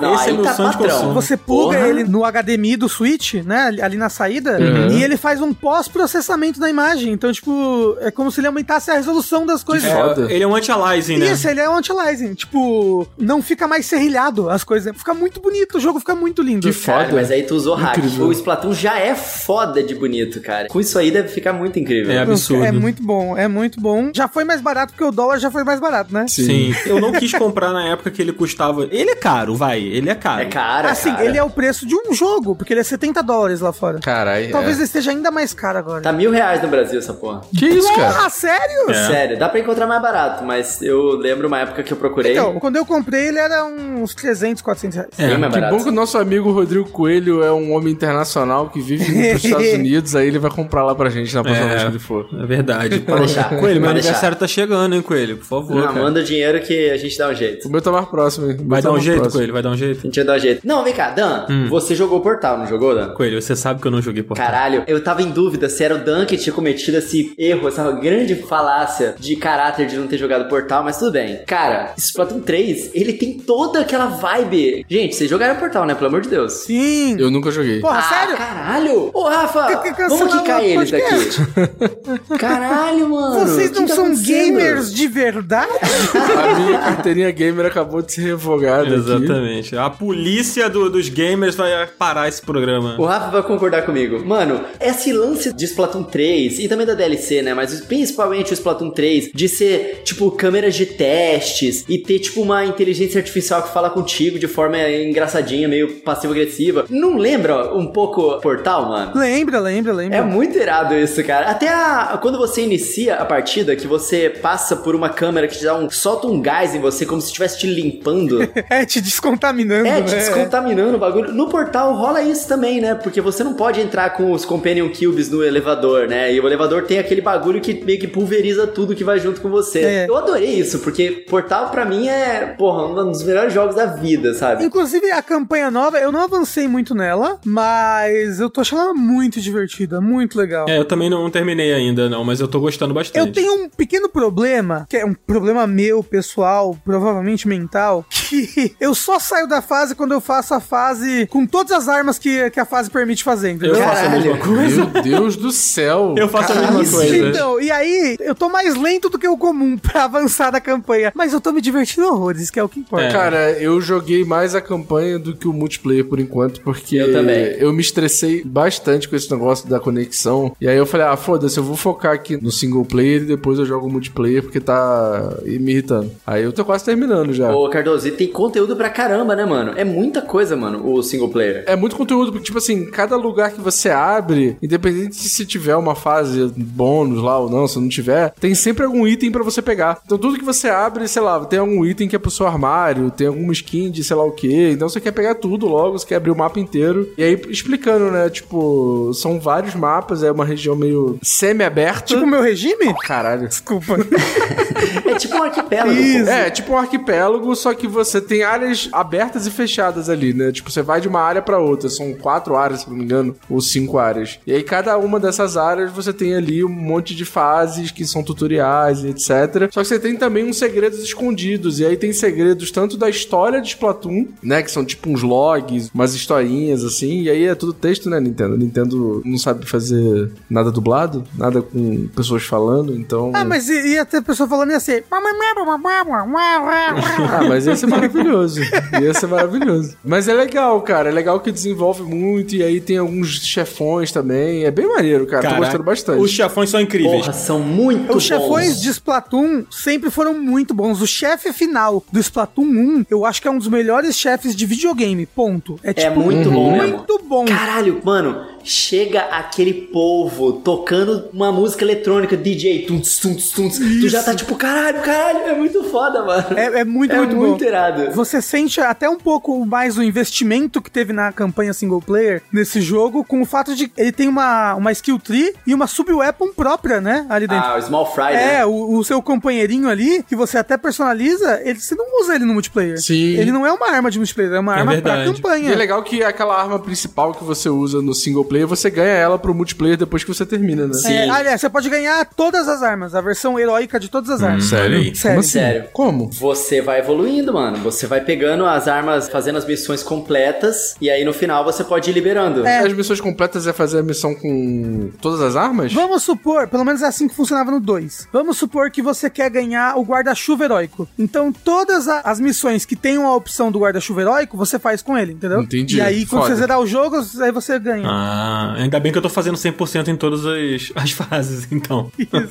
Não vou ter que voltar, Cara, né? deixa eu falar um pouquinho sobre o modo single player, mano. Eu tô realmente encantado, que eu acho que ele tá muito melhor do que nos outros jogos. Eu acho que a forma com que a progressão dele é, foi feita tá muito mais divertida, né? O modo single player, basicamente, ele tem uma historinha ali de fundo, que é interessante porque ela te deixa curioso. Nos outros jogos, eu não senti tanto assim uma curiosidade em relação ao que, que tá acontecendo ali dentro daquela história. Nesse, eu fiquei. E tem uns personagens muito carismáticos que te ajudam ali naquela história, eles vão te acompanhando e falando com você à medida que você vai jogando. Tipo aquela. O, o gozo do Ganon lá do. Meu Deus. do Breath of the Wild, é aquela coisa roxa. Então, que você tem que atirar no olho para tirar um pedaço dela. No Splatoon é assim também. Só que tem um custo isso, né? Para você explodir aquela coisa que tá te bloqueando, você precisa gastar as ovas de salmão ali. À medida que você vai jogando nas fases, você vai ganhando ovas de salmão e você vai gastando elas para poder desbloquear aquela área. Então já é satisfatório por si só, né? E à medida que você vai explorando e você vai atirando a tinta no chão, você vai evoluindo uma barrinha que permite você evoluir o seu personagem, a sua arma depois, né? Você ganha pontos de evolução. Então o jogo te incentiva a atirar no chão. E é legal porque a tinta que você atira no chão, ela nunca sai dali enquanto você tá jogando o jogo. Se você resetar o jogo, tipo desligar o seu switch e voltar, aí a tinta vai sair. Mas enquanto você tá passando nas missões, entrando, saindo das fases, aquela tinta não reseta. Então fica legal você meio que ficar atirando o tempo todo ali, explorando aquele mapa. E tem muita side quest, digamos assim. Tem a, as missões principais ali, tipo, que você consegue perceber que você tá indo em direção à próxima ilha, né? E as outras que você não necessariamente precisa fazer aquelas fases para poder, né, continuar a sua jornada ali para a próxima ilha. Só uma observação, Coelho. Você falou esse lance da tinta que você pinta, tem uma coisa muito interessante que se você usa o aplicativo do Nintendo Switch Online, você tem umas missões que você consegue fazer que são linkadas com o jogo. Caralho, eu não fiz isso. Então, inclusive a que tá ativa no momento para você fazer é uma que você tem que ajudar um personagem lá que tá lá no, no aplicativo e aí quanto mais tinta você pintou jogando a campanha, mais você tem coisa para doar para esse personagem no aplicativo. Mentira. Pô, que da hora, eu não tava sabendo disso não. Aí. Uma coisa que eu sei do aplicativo que é muito boa é que você pode comprar umas roupas pelo aplicativo e são roupas muito boas. É, específicas que não tem no jogo, né? Não, elas até tem no jogo, só que você através do aplicativo você consegue elas antes, entendeu? Ah, entendi. E você consegue versões, tipo, três estrelas delas, que é com É isso que eu ia mais falar. slots. É, porque nesse jogo agora, eu não lembro se no 2 tinha isso, eu acho que não tinha no 2. Você agora consegue transformar suas armas de uma estrela em duas estrelas. Ou três estrelas, sei Eu lá. acho que até tinha, mas você tinha que usar as coisas da Splatfest específico. Hum, a roupinha que você tem, que tem tipo espaço pra duas habilidades, você não conseguia transformar ela numa roupa com espaço pra três habilidades. Eu acho que você conseguia com as coisas que você ganhava durante a Splatfest. Que você Ah, ganha uma coisa tá. especial durante a Splatfest, né? Eu acho que com aquilo você conseguia liberar mais slots. Ah, isso eu não sim, sabia. roupas. Era tipo um ticket, né?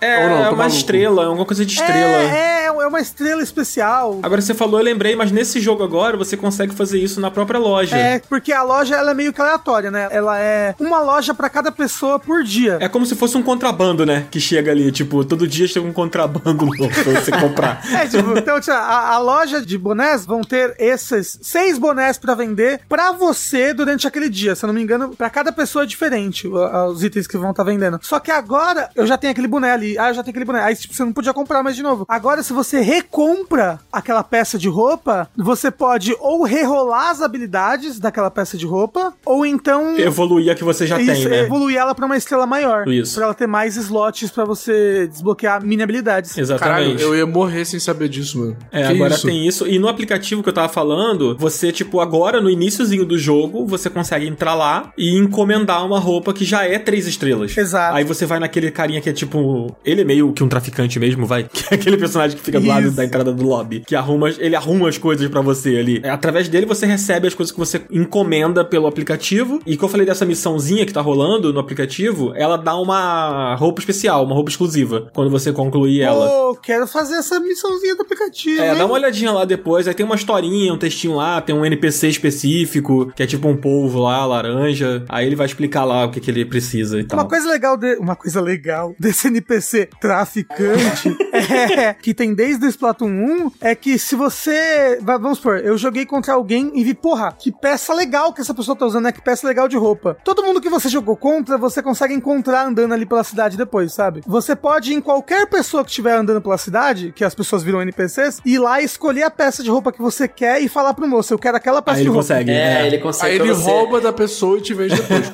Mas uma coisa, Rafa, a roupa não vem com as habilidades da pessoa. Então, tem chance de vir e chance de não vir. Porque ele fala, eu vou tentar, né? Aí tem chance de vir até, tipo, vamos supor, com mais estrela, com menos estrela, Ah. de vir com as habilidades ou não. Pô, então eu dei azar, eu É, dei azar aqui. e uma coisa que é ruim disso daí, que é mais difícil pra você, que, né, é um detrimento, é uma desvantagem de você ficar pegando roupa pelas pessoas, é que você só pode pegar uma roupa por E dia. elas são muito caras. É, e elas são muito caras, É, exato. Mas é isso aí, né? O preço da exclusividade do tráfico. Exato.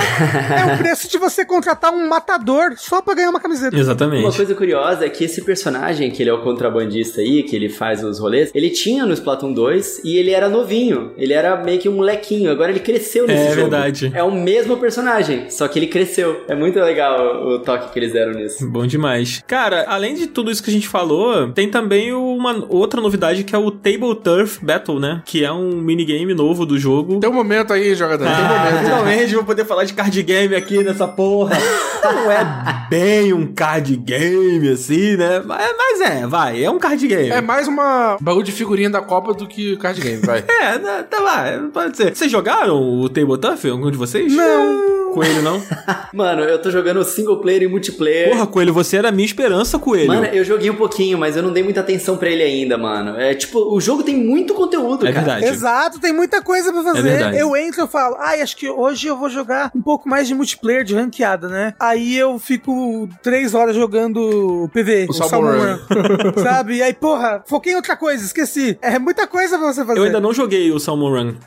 eu ainda nem entrei lá. É muito bom. E o Salmon Run tem um negócio novo. Além de- dele ter uns bosses novos, né? Ele tem, tipo, de tempo em tempo, um ultra boss. Hum. Tipo, um, um super boss que ele tem, tipo, uma É. barra de vida compartilhada entre todo mundo que tá jogando contra, que é tipo um Godzilla. Que foda. E ele invade a arena, às vezes, no final da partida. Então você faz os três rounds do Salmon Run, e aí começa um quarto round surpresa, que é ele invadindo a arena. Porque no Salmon Run você tem que matar bosses que estão invadindo a sua arena que você tá, e os bosses dropam ovas de peixe dourada, que você vai coletando, e você tem que coletar tantas ovas de peixe até o tempo acabar para você poder ir pra próxima wave, uhum. né? E aí tem um milhão de variações de loucuras que podem acontecer. Só que aí nessa quarta wave, porque no Splatoon 3 eles adicionaram a habilidade de você tacar as ovas. Ah, é? Aí você pode depositar as ovas de longe, né? Só que aí nessa quarta wave, quando aparece o Godzilla, você tem que matar os bosses, além de estar desviando do Godzilla terrível ali, e usar as ovas para atacar nele, para ficar diminuindo o HP dele, assim, tipo, é muito maneiro, é muito legal. É muito maneiro. E essa é uma das mudanças de jogabilidade, tipo, pequenas, mas que fizeram uma diferença muito gostosa Exato. na gameplay, mano. Esse jogo tem vários desses pequenos detalhezinhos. É muito bom Porque, isso. Como eu falei,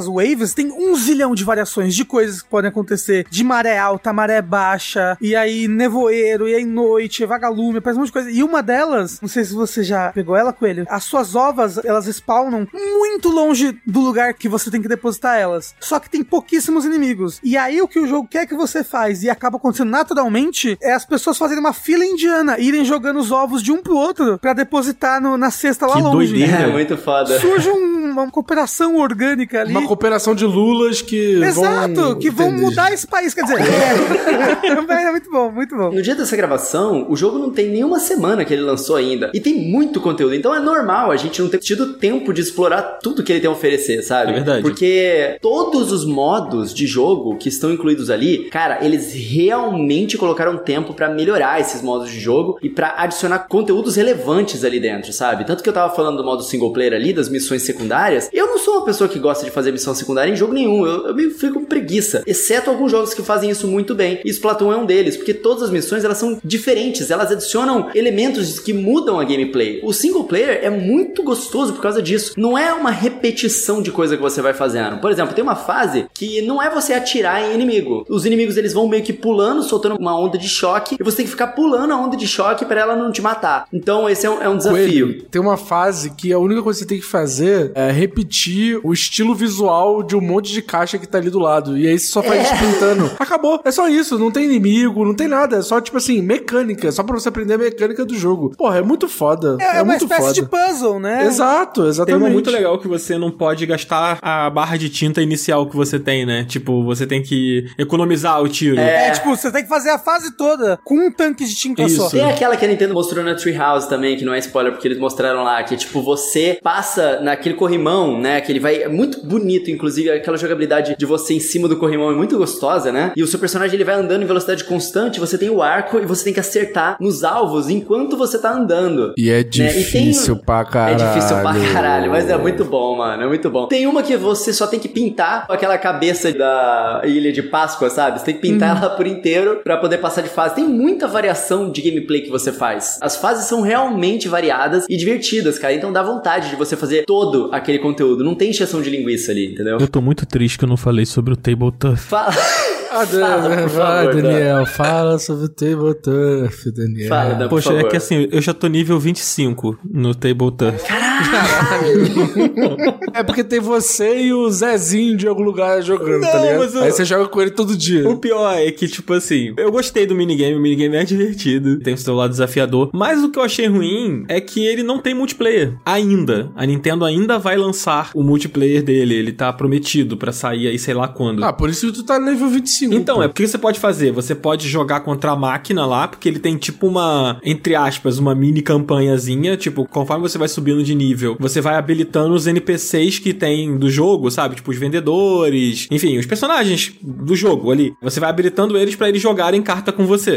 E aí você vai subindo de nível, e conforme você vai subindo de nível, você também vai ganhando mais cartas, você vai ganhando coisas e tal. Tem badges, né, que você ganha também. Tem aqueles temazinhos lá, pra você botar no seu nome, né? Na sua tag, sei lá. Você vai habilitando essas coisas conforme você vai subindo de nível e tal. E você vai melhorando seu baralho, né? Você vai jogando. E você também pode, tipo, tem certos jogadores que estão online, que ficam ali na praça, né? Que são como se fossem, entre aspas, fantasmas daqueles personagens, que você pode jogar contra o baralho deles, entendeu? Mas aí é uma inteligência artificial que joga com você. Não é um jogador de verdade. Eles ainda vão habilitar esse modo, eu não sei quando que sai. É, não sei se eles já deram data, mas eu achei bem divertido, é viciante, é desafiador pra caramba. E eu tô gostando. E ele é mais uma coisa do jogo ali que tá disponível pra você fazer. Tipo, vocês não jogaram, por exemplo, sabe? E ele é um, um outro mini universo dentro do jogo, sabe? Para você experimentar. Isso é muito foda, né, cara? Muito foda. Tem muitas campanhas, né? Tem muitas coisas diferentes pra você fazer. E uma coisa vai incentivando você a fazer as outras coisas. Isso. Porque no Salmon Run você ganha coisas pra usar no multiplayer. O pano no multiplayer, você ganha, às vezes, pacotes de carta, porque aumenta o seu nível lá da, Do catálogo. Do catálogo, isso. Aí jogando carta, você ganha coisa pro multiplayer também. É, você também ganha coisa pras cartas e É. pro seu armário. Os modos vão dando recompensa pros outros modos, assim, pra você ir jogando. É muito bacana. É, e agora ele tem aquelas maquininhas que você bota uma moedinha e sai uma bolinha com um prêmio dentro. Um gacha. Isso, um gacha. A ficha dele custa 5 mil moedas, né? Inclusive, hoje eu não resgatei a minha. É, uma vez por dia você pode comprar uma ficha por 5 mil moedas, né? E aí depois que você gasta de 5 mil moedas, você compra por 30 mil moedas. Aí, porra, é foda. Só que não esqueçam de gastar as 5 mil moedas uma vez por dia, porque vale a pena. Porque os itens que vem ali são itens muito legais e que você não consegue por fora do jogo. Tipo, ou pra você conseguir vai demorar, sabe? Fazendo um outro caminho. Eu já peguei, por exemplo, um- umas tagzinhas de nome, assim, uma roupa que veio ali. É, enfim, são coisas legais. Fora os pacotinhos de carta também do Tabletop que você também consegue pegando ali nesse gachazinho. Amigo, uma coisa que a gente esqueceu de falar, fudeu, a gente vai ficar aqui três horas falando desse jogo. Uma coisa que a gente esqueceu de falar, cara, no modo single player tem um modo foto, cara, e é muito foda, é muito maneiro, cara. Não, e na praça também tem. Tem? Na praça. Quando você tá na praça ali, na Splatsville, você consegue acionar o modo foto e aí você pode até ficar, tipo, fotografando as pessoas que estão andando por ali, sabe? Porra, muito foda. E uma coisa legal dos amigos é que você pode trazer os personagens dos amigos pra tirar foto com eles. Mentira. É verdade. É, dos amigos do Splatoon. Então, se você tem o amiibo das idols do Splatoon 1, a Kelly e a Mari, você pode trazer elas ali pro Plaza pra ficar tirando foto com elas. Muito foda. Que incrível. Ah, e sabe uma coisa legal sobre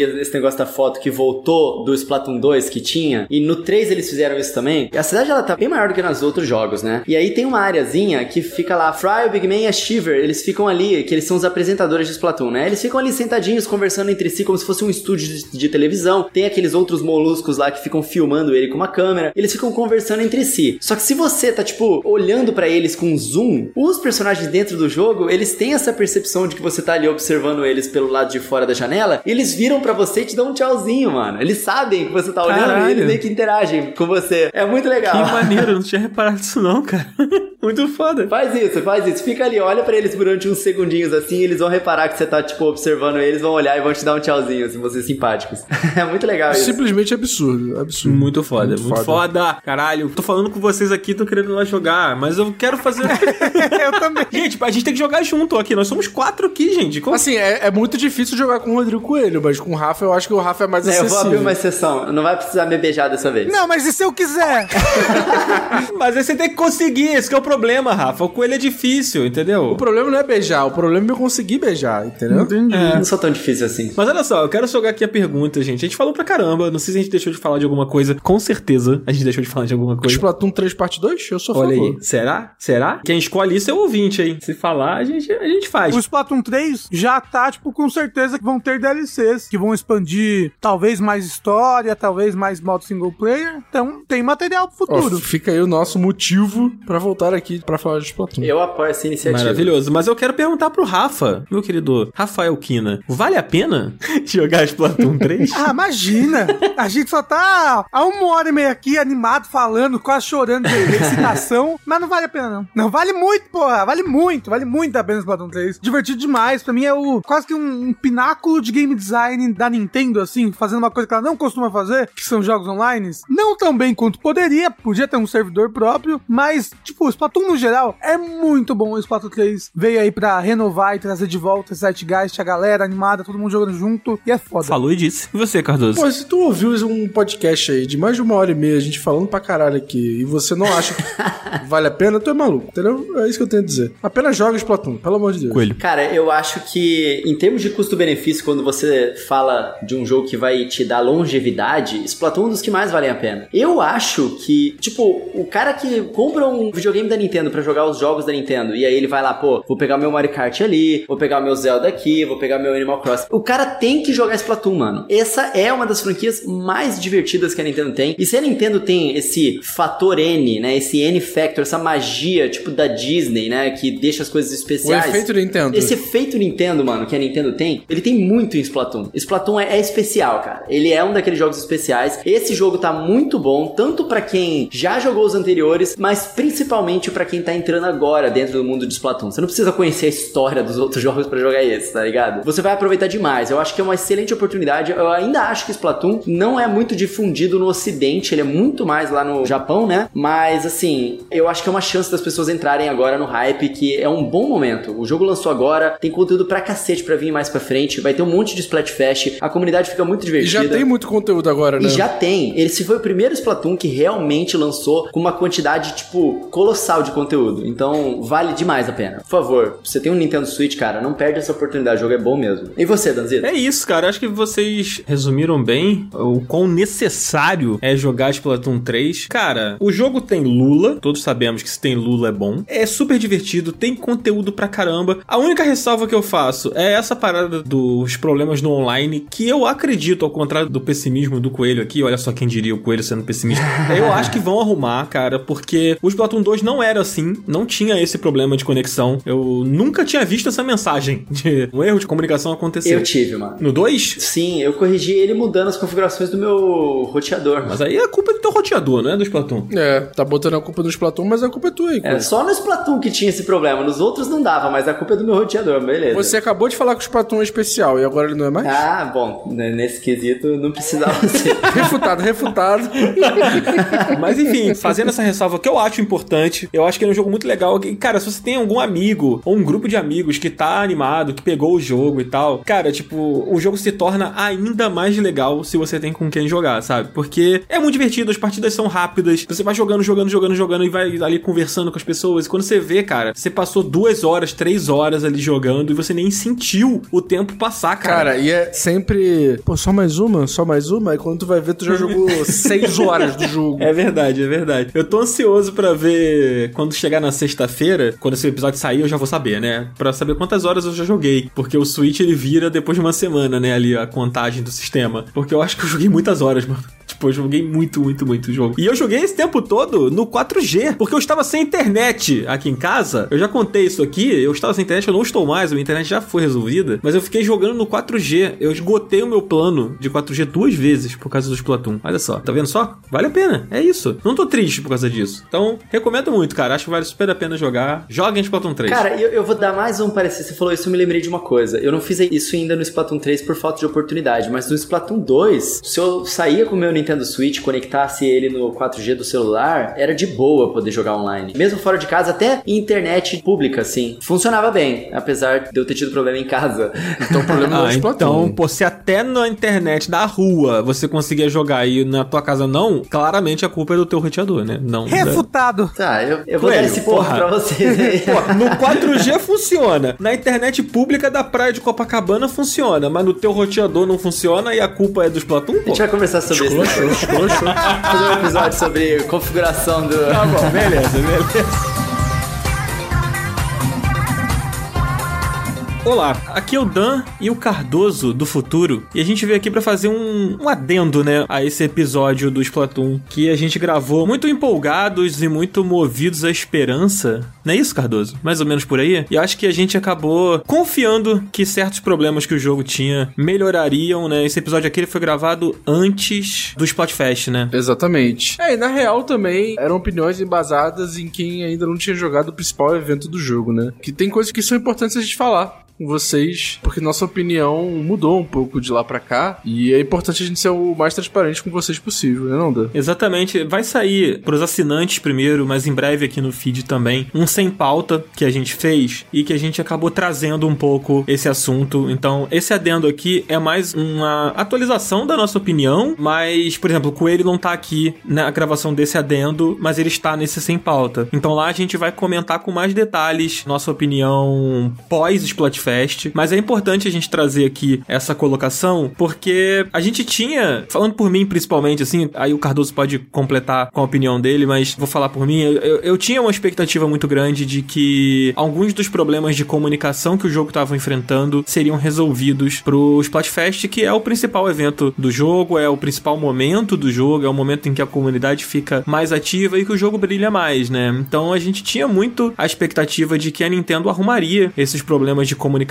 A galera que tá ouvindo aqui e que tá com o Splatoon sabe do que a gente tá falando, sabe de quais são esses problemas de comunicação. É, a gente falou também no programa, gente, só que a gente não foi tão enfático em relação a isso, porque é isso que a gente tá falando, né? A gente achou que a Nintendo fosse consertar esse problema. Exatamente. E tipo assim, muito do que a gente fala ao longo do programa, eu pelo menos mantenho, tipo, o modo história é muito legal, o modo online é muito legal, mas ele é muito legal quando ele tá funcionando. Mas é importante pontuar que ele não está funcionando. Eu acho que talvez seja isso que a gente não tenha feito ao longo do programa e que é importante a gente trazer aqui, porque o cara que vai pegar, comprar o Splatoon nesse momento, na expectativa de, por exemplo, só jogar online, pô, meus amigos compraram e eu quero comprar para jogar com os meus amigos. Mano, a experiência vai ser ruim. Vai ser uma experiência quebrada. Os erros de comunicação são constantes e é engraçado que no momento que a gente tá gravando esse adendo aqui, ontem, né, dessa gravação aqui, eu joguei uma sequência de 13 partidas. E durante essas 13 partidas eu não tive um erro de comunicação. Então, a gente, né, Cardoso, a gente já tinha planejado gravar esse adendo e por um minuto eu pensei assim: hum, acho que eles arrumaram, hein? Não vou precisar mais fazer aquele adendo. Não, inclusive hoje foi lançado um update, né, Dan? Então, eu entrei no jogo, vi que tinha um update e pensei: pô, se ontem eu joguei e não tive nenhum problema, agora com o update aí mesmo é que não vou ter. E não foi o que aconteceu comigo. Eu acho que você também jogou hoje, né, Cardoso? Eu vi que você mandou uma foto no Telegram. eu tentei jogar hoje. eu tentei jogar hoje. Assim, eu tô tendo um pouco menos de problema, mas ainda tá rolando. Ainda tá rolando. É muito chato, cara. É muito chato. É uma coisa importante e que, assim, a galera que vai ouvir esse adendo aqui agora vai poder ouvir com mais detalhes no Sem Pauta, como eu comentei, mas uma coisa que é ruim que acontece é que, cara, chega um momento que você começa a achar que o problema é você, né? Você começa uhum. a achar uhum. que é a sua internet, você começa a achar que é o seu Switch, você começa a achar que, sei lá, você tá fazendo alguma coisa errada, sabe? Então eu já reiniciei modem, eu já passei, sabe? Tipo, tem uma hora que eu pensei, cara, não é possível, sabe? Tipo, deve ter alguma coisa errada. E, pô, no site da Nintendo tem coisas absurdas, como o Coelho falou lá no Sem Pauta, de, tipo, abrir todas as portas do modem pro negócio funcionar direito e, e assim, as pessoas sabem que isso pode causar problemas, tipo, alguém hackear sua rede, seus computadores, suas coisas. Então, gente, porra, pelo é. amor de Deus, né, Nintendo? Porra. É, uma coisa importante também de trazer aqui, inclusive quando eu reclamei no Twitter, falando sobre esses constantes problemas de comunicação, algumas pessoas vieram comentar, tipo, poxa, mas será que isso não é uma coisa daqui do Brasil, né? Porque, afinal de contas, a presença da Nintendo por aqui não é uma presença total, né? A Nintendo está aos poucos voltando. Não, não é uma coisa exclusiva daqui. Se você entrar no Reddit e procurar lá as postagens, você vai achar várias pessoas de diferentes lugares do mundo reclamando sobre os problemas de conexão. Então, não é uma questão regional, é uma questão do próprio jogo. E eu acho que é muito importante a gente falar isso, cara, porque eu sei que tem uma galera que escuta a gente aqui e que tá na dúvida de comprar o jogo e escuta o programa na intenção de, tipo, tomar uma decisão. Poxa, eu gostei do que eu vi do jogo, vamos ouvir a opinião deles e vamos ver qual é. Inclusive, eu vi pessoas reagindo a minhas reclamações no Twitter, imagino que com você também, Cardoso, e com o Coelho também, de pessoas falando, poxa, então eu vou esperar um pouco para comprar. Uhum. Então talvez a pessoa tenha escutado esse episódio aqui e tenha decidido comprar, sabe? Porque a gente falou dos problemas, mas a gente não foi tão enfático. Uhum. E eu acho que é importante ser enfático nesse momento. É, nesse momento, eu acho que o jogo é legal quando ele funciona, mas eu não recomendo a compra nesse momento. Eu acho que quem tá aí pronto para gastar, porra, 300 conto no jogo, eu não sei se é exatamente esse o preço cheio no momento, mas sei lá, é nessa faixa, né? Quem tá pronto para gastar uma grana comprando o jogo, eu seguraria, não compraria agora, porque beleza, você vai jogar o single player, você vai jogar lá os minigames do jogo, mas a magia do Splatoon tá no online, a graça real do Splatoon está no online e você não poder jogar o online pagando preço cheio no jogo, eu não consigo, mano, manter uma recomendação assim, sabe? Eu acho que é quase um alerta isso que a gente tá fazendo aqui, sabe? Eu acho que a gente foi inocente de achar que Sim. a Nintendo fosse resolver isso e fica até uma meia-culpa aqui da nossa parte das próximas vezes a gente criticar com mais ênfase, conversar com vocês com menos esperança de que, a coisa melhore, por mais que o Coelho tenha falado lá que ele achava que a coisa melhorava e tal, mas eu concordo com o que o Dan tá falando, assim, eu acho que o Splatoon Splatoon 3, ele é um... Todos os Splatoons, né, são jogos basicamente online, né, e quando você não consegue... Pô, beleza, tem ali o, o single player que é bem legal, o Salmon até funciona relativamente melhor do que o, as partidas do Tough War e tal, mas quando a gente jogou Splatoon 2, a gente sabia que esses problemas não aconteciam, né, e aí quando a gente foi jogar o 3, a gente se surpreendeu com esse tipo de problema acontecendo, e cara, sinceramente, foi aquilo que a gente até conversou no Sem Pauta, é inaceitável uma empresa do tamanho da Nintendo colocar um jogo no ar desse jeito, sabe? É, eu acho que o Splatfest não podia ter acontecido. Eu sabe? também acho. É eu também acho. Eles eram pra ter resolvido isso antes do Splatfest acontecer. E, cara, o Splatoon 3 ele é um dos jogos mais vendidos da história do Japão no primeiro final de semana, tá ligado? Sim. Não faz sentido isso acontecer, mano. Não é pra acontecer. E é isso. Eu também não recomendo a compra do jogo agora. Gostaria muito de falar para vocês: espera o preço baixar, mas o preço dos jogos da Nintendo não baixa. É muito difícil entrar em promoção, cara. É muito difícil. Pois é. E, cara, tem um lance, né? Que é isso que você comentou é importante, porque a gente não tirou da nossa cabeça, tipo, ah, eu confio que vai melhorar. Mano, a gente sabe que a Nintendo tem problemas em fazer jogos online, isso não é de hoje, sabe? Uhum. Só que o Splatoon 2 não era assim. Então, Sim. na verdade, essa nossa inocência, né, esse crédito que a gente deu pro jogo é baseado na nossa experiência com o título anterior, né? Uhum. O que, na minha opinião, bota mais em xeque ainda a Nintendo, porque, porra, se no título anterior não era assim, por que, que agora é? Sabe qual é? Tipo, supostamente você lança uma continuação de um jogo, você espera o quê? Que ele é melhor, né? Que ele, que ele, que ele esteja lapidado, né? E não que ele venha quebrado ao ponto de você não querer jogar, pô. Que o que é o que tá acontecendo comigo agora, sabe? Hoje mais cedo eu entrei e não consegui jogar, mano. Eu fiquei 40 minutos tentando jogar, eu joguei umas duas partidas, uhum. sabe? É, cara, na quarta-feira, se não me engano, terça-feira dessa semana, eu acordei, aí tentei de 10 a meio-dia e consegui entrar em quatro partidas, mano, em duas horas. E assim, mano, as partidas do Splatoon demoram 3 minutos, cara. Não faz o menor sentido isso acontecer, sabe? E eu acho que é meio vergonhoso, mano. Sendo bem honesto, eu fico com vergonha de ter que voltar aqui e fazer isso. Eu gostaria muito que o jogo tivesse funcionando e gostaria muito que o jogo tivesse ótimo, porque, cara, não à toa eu e o Daniel, a gente tem 70 horas de jogo, os dois, sabe? Tipo, a gente gosta muito do jogo, a gente queria muito que o jogo funcionasse, mas infelizmente a gente botou muita fé e essa fé não foi recompensada, né, cara? Então a gente tá voltando aqui para ser honesto com vocês e para ser o máximo transparente do que das coisas que aconteceram e assim, saiba que por mim e pelo Dan a gente não recomenda a de Splatoon 3. Exatamente. Tomara que um dia eles resolvam, tomara que um dia a gente faça um, sei lá, um adendo 3 e falar, ó, oh, daqui a dois anos depois, um ano depois, eu espero que seja antes, melhorou e tá funcionando e tal, mas cara, por enquanto não recomendo de maneira nenhuma. É, exatamente. É, o Coelho também tem opiniões, ele não tá gravando aqui com a gente esse adendo por conta de agenda mesmo. Era pra gente ter feito esse adendo antes, na verdade, né, Cardoso? Mas a gente também não conseguiu fazer antes. Uhum. É, enfim, tá chegando o BGS, um monte de coisa acontecendo, né, e etc.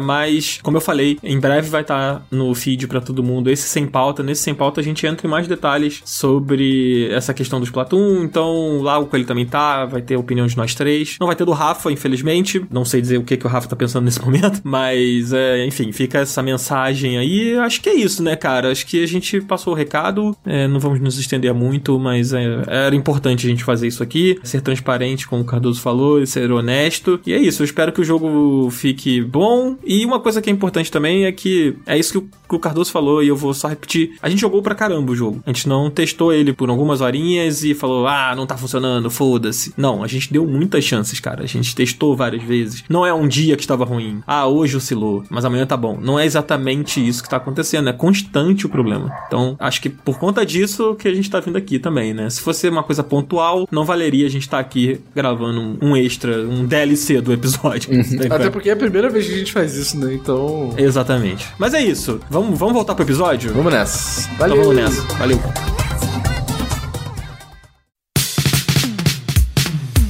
Mas então é isso, gente. Esse foi o Splatoon 3. Que jogo maravilhoso. Vamos fazer nossa sua pindica aqui, já que a gente já passou o tempo mesmo. O Zabuzeta já tá triste, chorando, vendo o tamanho desse material bruto. Vamos. Então vai, Cardoso. Você, já que você falou vamos, é contigo mesmo, cara. O que, que você tem pra indicar? Cara, eu queria indicar uma parada que eu nunca indiquei aqui e que eu acho que vale a pena. Cyberpunk 2077. Aê! Porra. Recebeu uma atualização aí, incluindo várias configurações, várias resoluções de problema e novos conteúdos, novas missões missões. Eu acho que ele, o Cyberpunk já tá chegando num ponto em que dá para jogar e que a experiência é legal. E a nova atualização coloca aí uma missão do anime do Cyberpunk 2077 chamado Cyberpunk 2077 Edge Runners. E cara, eu assisti oito episódios do anime, faltam dois para eu terminar de assistir e gostei muito, muito, muito, muito do anime. Assim, achei um anime muito foda. Eu não sou uma pessoa muito animer, não sou uma pessoa que assiste anime nem consome esse tipo de conteúdo e gostei pra caralho do anime.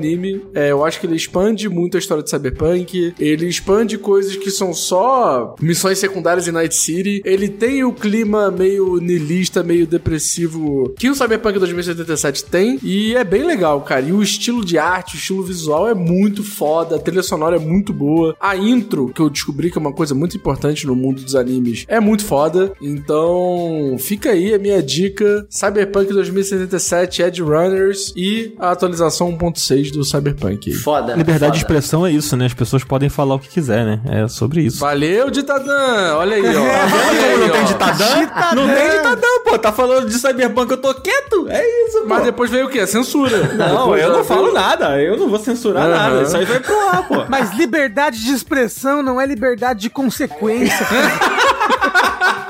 Tu te torna eternamente responsável por aquilo que cativa. Puta né? que pariu, tá bom. Olha só, Rafa. Oi. O que, que você tem pra indicar, Rafa? Pode indicar o que você quiser, cara. Pode indicar o que você quiser, cara. Pode ser jogo, pode ser filme, série, pode ser Lego, sei lá, o que tu quiser. Ó, então só vou falar uma coisa. Assistam Anéis do Poder. Porra, muito bom demais. muito bom. Tá sendo uma das coisas mais épicas, divertidas que eu vi na televisão nos últimos mil anos. Ô, É isso. Rafa, muito bom. Assistam. Todo o meu respeito a você que falou Anéis do Poder, porque Anéis de Poder é o caralho. É só isso que eu tenho pra dizer. De poder não, gente. Do poder, por favor. Mas é, é do Olha lá poder, né? Ou eu falei Não, errado? é de poder. Você falou errado, mas vo- Porra, mentira. você falou certo. É, é- é o errado certo, entendeu? Aí depois a Ah, gente. por que, que é de poder? Eu não sei, eu faz não sei, eu não entendo. Eu acho que eu sou analfabeto, deve ser isso. Eu não sei porquê. Deve ter uma razão na gramática ali, sei lá, um, não É, sei. desculpa, anéis de poder, vão me corrigir aqui então, né, Dan? Não, não, você tá certo. Não, o cara ficou bolado. Não, tem que falar o certo. Assistam Anéis de Poder. Não, você tá certo em falar do poder, é o certo, gente. Por favor, Amazon, corrija isso, por favor. É a casa do dragão e Anéis de Poder. exatamente, é exatamente. E você, Coelho? Cara, eu, minha vida essa última semana, ela foi virar a noite pra caralho, trabalhando em evento, né? Porque eu tava lá no Rock in Rio e jogar Splatoon enquanto isso e Animal Crossing no meio desse período. Eu dei uma pausa no Xenoblade aí por causa disso. Mas, cara, vou recomendar às pessoas encontrarem amigos. Porque nesses últimos tempos, nesses eventos aí, eu encontrei tanta gente, cara, que a gente fica tão preso no trabalho, a gente não consegue encontrar. Eu não encontrei o Cardoso, infelizmente ele não foi lá me ver. Muito curiosa essa sua indicação, né, Coelho? Já que você não me encontra, mas assim, tudo bem, tudo bem. Os de verdade, nós sabemos quem são, né? Entendi. Quem é de verdade sabe quem é de mentira. Eu encontrei, sabe quem? Ele tava aqui, ó, semana passada gravando com vocês, que foi o Golden Boy. Gravou o episódio da semana passada aqui. Encontrei com ele, dei um abração nele, foi muito legal. E eu recomendo as pessoas serem um pouco mais yes person. Que? Tipo assim, você vai aceitando os convites Eu e tô às assim. vezes você vai acabar tendo oportunidades que você não teria se você escolhesse tanto, sabe? Tem coisas que parecem meio furada, mas em certos períodos da sua vida, de vez em quando, é bom você sair aceitando, assim, ah, aceitar os convites, vai, só vai. Você não sabe se vai dar certo, se vai dar errado. Coelho, você tá me dando uma indireta, né, Coelho? Por causa do Hack in Rio. Tô falando essa indireta pro Eu não Dan. tô entendendo. Você tá falando pra gente dizer sim às drogas, é isso? também, também. Nada de também ele. Ô, Rafa, o Dan, eu chamei ele, falei, pô, Dan, me ajuda a cobrir o parada lá do Rock in Rio, cara, que vai ser a CBCS. Aí ele, pô, não entendo nada de CS. Eu falei, pô, assiste uns vídeos, se, se intera sobre o assunto aí, vem comigo. E, mano, foi foda. Eu não sabia nada de CS, mas eu, eu fui aceitando os convites e eu fui meio que enfiando nesse assunto até eu conseguir entender. E, cara, eu tive muita oportunidade legal nesses eventos e isso me marcou, assim. Então, essa é a minha recomendação. Aceitem convites, mesmo que seja de trabalho, de freelas e coisas que você não domina muito, e dá o seu jeito pra tentar fazer um trabalho bom. Você vai conseguir. É isso. Essa é a minha recomendação de hoje. Caraca, mó esculacho com o jogador. É, mané, fui massacrado Esculachou aqui, não, mesmo, é. foda-se, é isso aí. Ele falou assim: vou fazer um up indica pro Daniel. E falar, Daniel, aceite coisas. O Dan, ele podia estar lá com a gente, ele podia ter aproveitado o Rock in Rio, porque a, credencial que eles estavam dando era pra todos os dias, mesmo os dias que você não fosse, Dan, lá Não, comigo. sei, se você me falou essa Eu porra. falei, você me falou. Daniel. Eu não fui, cara, porque eu tava de mudança, mano. E minha vida tava o caos de cabeça para baixo aqui. Eu fiquei triste de não ir, tá? Eu, eu, eu, fiquei triste, tá? De não ir. Então, só, pra, só pra você saber, assim, eu fiquei triste, tá? Eu sei. Eu Ficou sei. lá no Twitter comentando o show do Guns N' Roses e não quis ir. Olha lá, falo mesmo. Mano, eu encontrei uns ouvintes aqui do Up, inclusive um beijão pra vocês, são maravilhosos, cara. Era um grupo muito gente boa, cara. Eles encontraram, eles perguntaram, pô, tem mais alguém do Up aqui? Aí eu falei, ó, era pro Dan tá aqui, ó. Mas ó, aí eu abri meu WhatsApp e mostrei pra eles que, tipo, você não tinha respondido a minha mensagem do dia anterior, tá ligado? Mano, tem gente me mandando mensagem até hoje, perguntando se eu já respondi você. E você, Danzito? O que, que você recomenda pra nós? Cara, eu vou fazer uma indicação aqui, muito aleatória, que é uma indicação de um biscoito Caralho. chamado Chocolícia. Vocês conhecem o Chocolícia? Caralho! Porra, Chocolícia, Daniel, é, sim. porra, foda-se, propaganda assim mesmo? Papo Porra, tu fez chocolícia? propaganda do restaurante outro dia, eu não posso falar do, do biscoito? Pô, caralho, aí é foda ainda. Não, eu deixo, eu deixo, eu deixo. Esse- Vai, Dan, fala, esse biscoito é bom mesmo. Mas restaurante não é produto, porra. Caralho.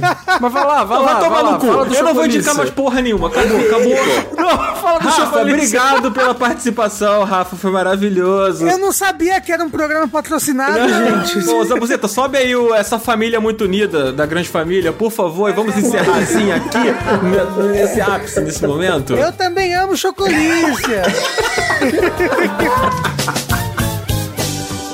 Brigam por qualquer razão. A gente vai acabar aqui mesmo. Não vai nem agradecer o Rafa, foda-se. vai Não, acabar não assim mesmo. precisa. Rafa, muito obrigado pela sua presença, Rafa. Você é maravilhoso. Volte sempre. De nada, disponha. Não esqueçam do meu Pix, né? Eu já passei o número aí pra vocês. É, não isso. falou do chocolícia à toa, né? É. Chocolícia é nós que tá. É verdade, Rafa. Manda aí pra galera onde é que eles podem te encontrar suas arrobas, mano. É sempre muito bom quando você grava aqui com a gente. É, é muito, muito divertido, mano. Sério. Obrigado por estar aqui com a gente. Meus arrobas, tem a- o site onde eu trabalho, que espero que vocês conheçam, o arroba jogabilidade, né, no Twitter, mas o meu arroba do Twitter, pessoal, é arroba Rafael QA, tudo junto. N- não tem a palavra tudo junto, é arroba Rafael QA. é isso. Recomendo, inclusive, essa arroba aí. Recomendo. Eu recomendo jogabilidade também, jogabilidade é muito legal. Ouçam jogabilidade. E vejam jogabilidade também, né? Porque o Rafa tá lá. com- É verdade, a gente faz também lives na Twitch, twitch.tv barra jogabilidade. É isso, perfeito. Obrigado, Rafa. Disponha. Acabou? Fechou? Não, não, eu ainda quero saber sobre o chocolate. Não, não, vai. não, agora não. Não, não posso. Fui censurado aqui pelo cardoditador. Ah, não, esse nome é ruim, Dan. Esse nome é ruim, Dan. Não adianta, não adianta. Carditador, perfeito, pô. Não, ditadoso. Ditador.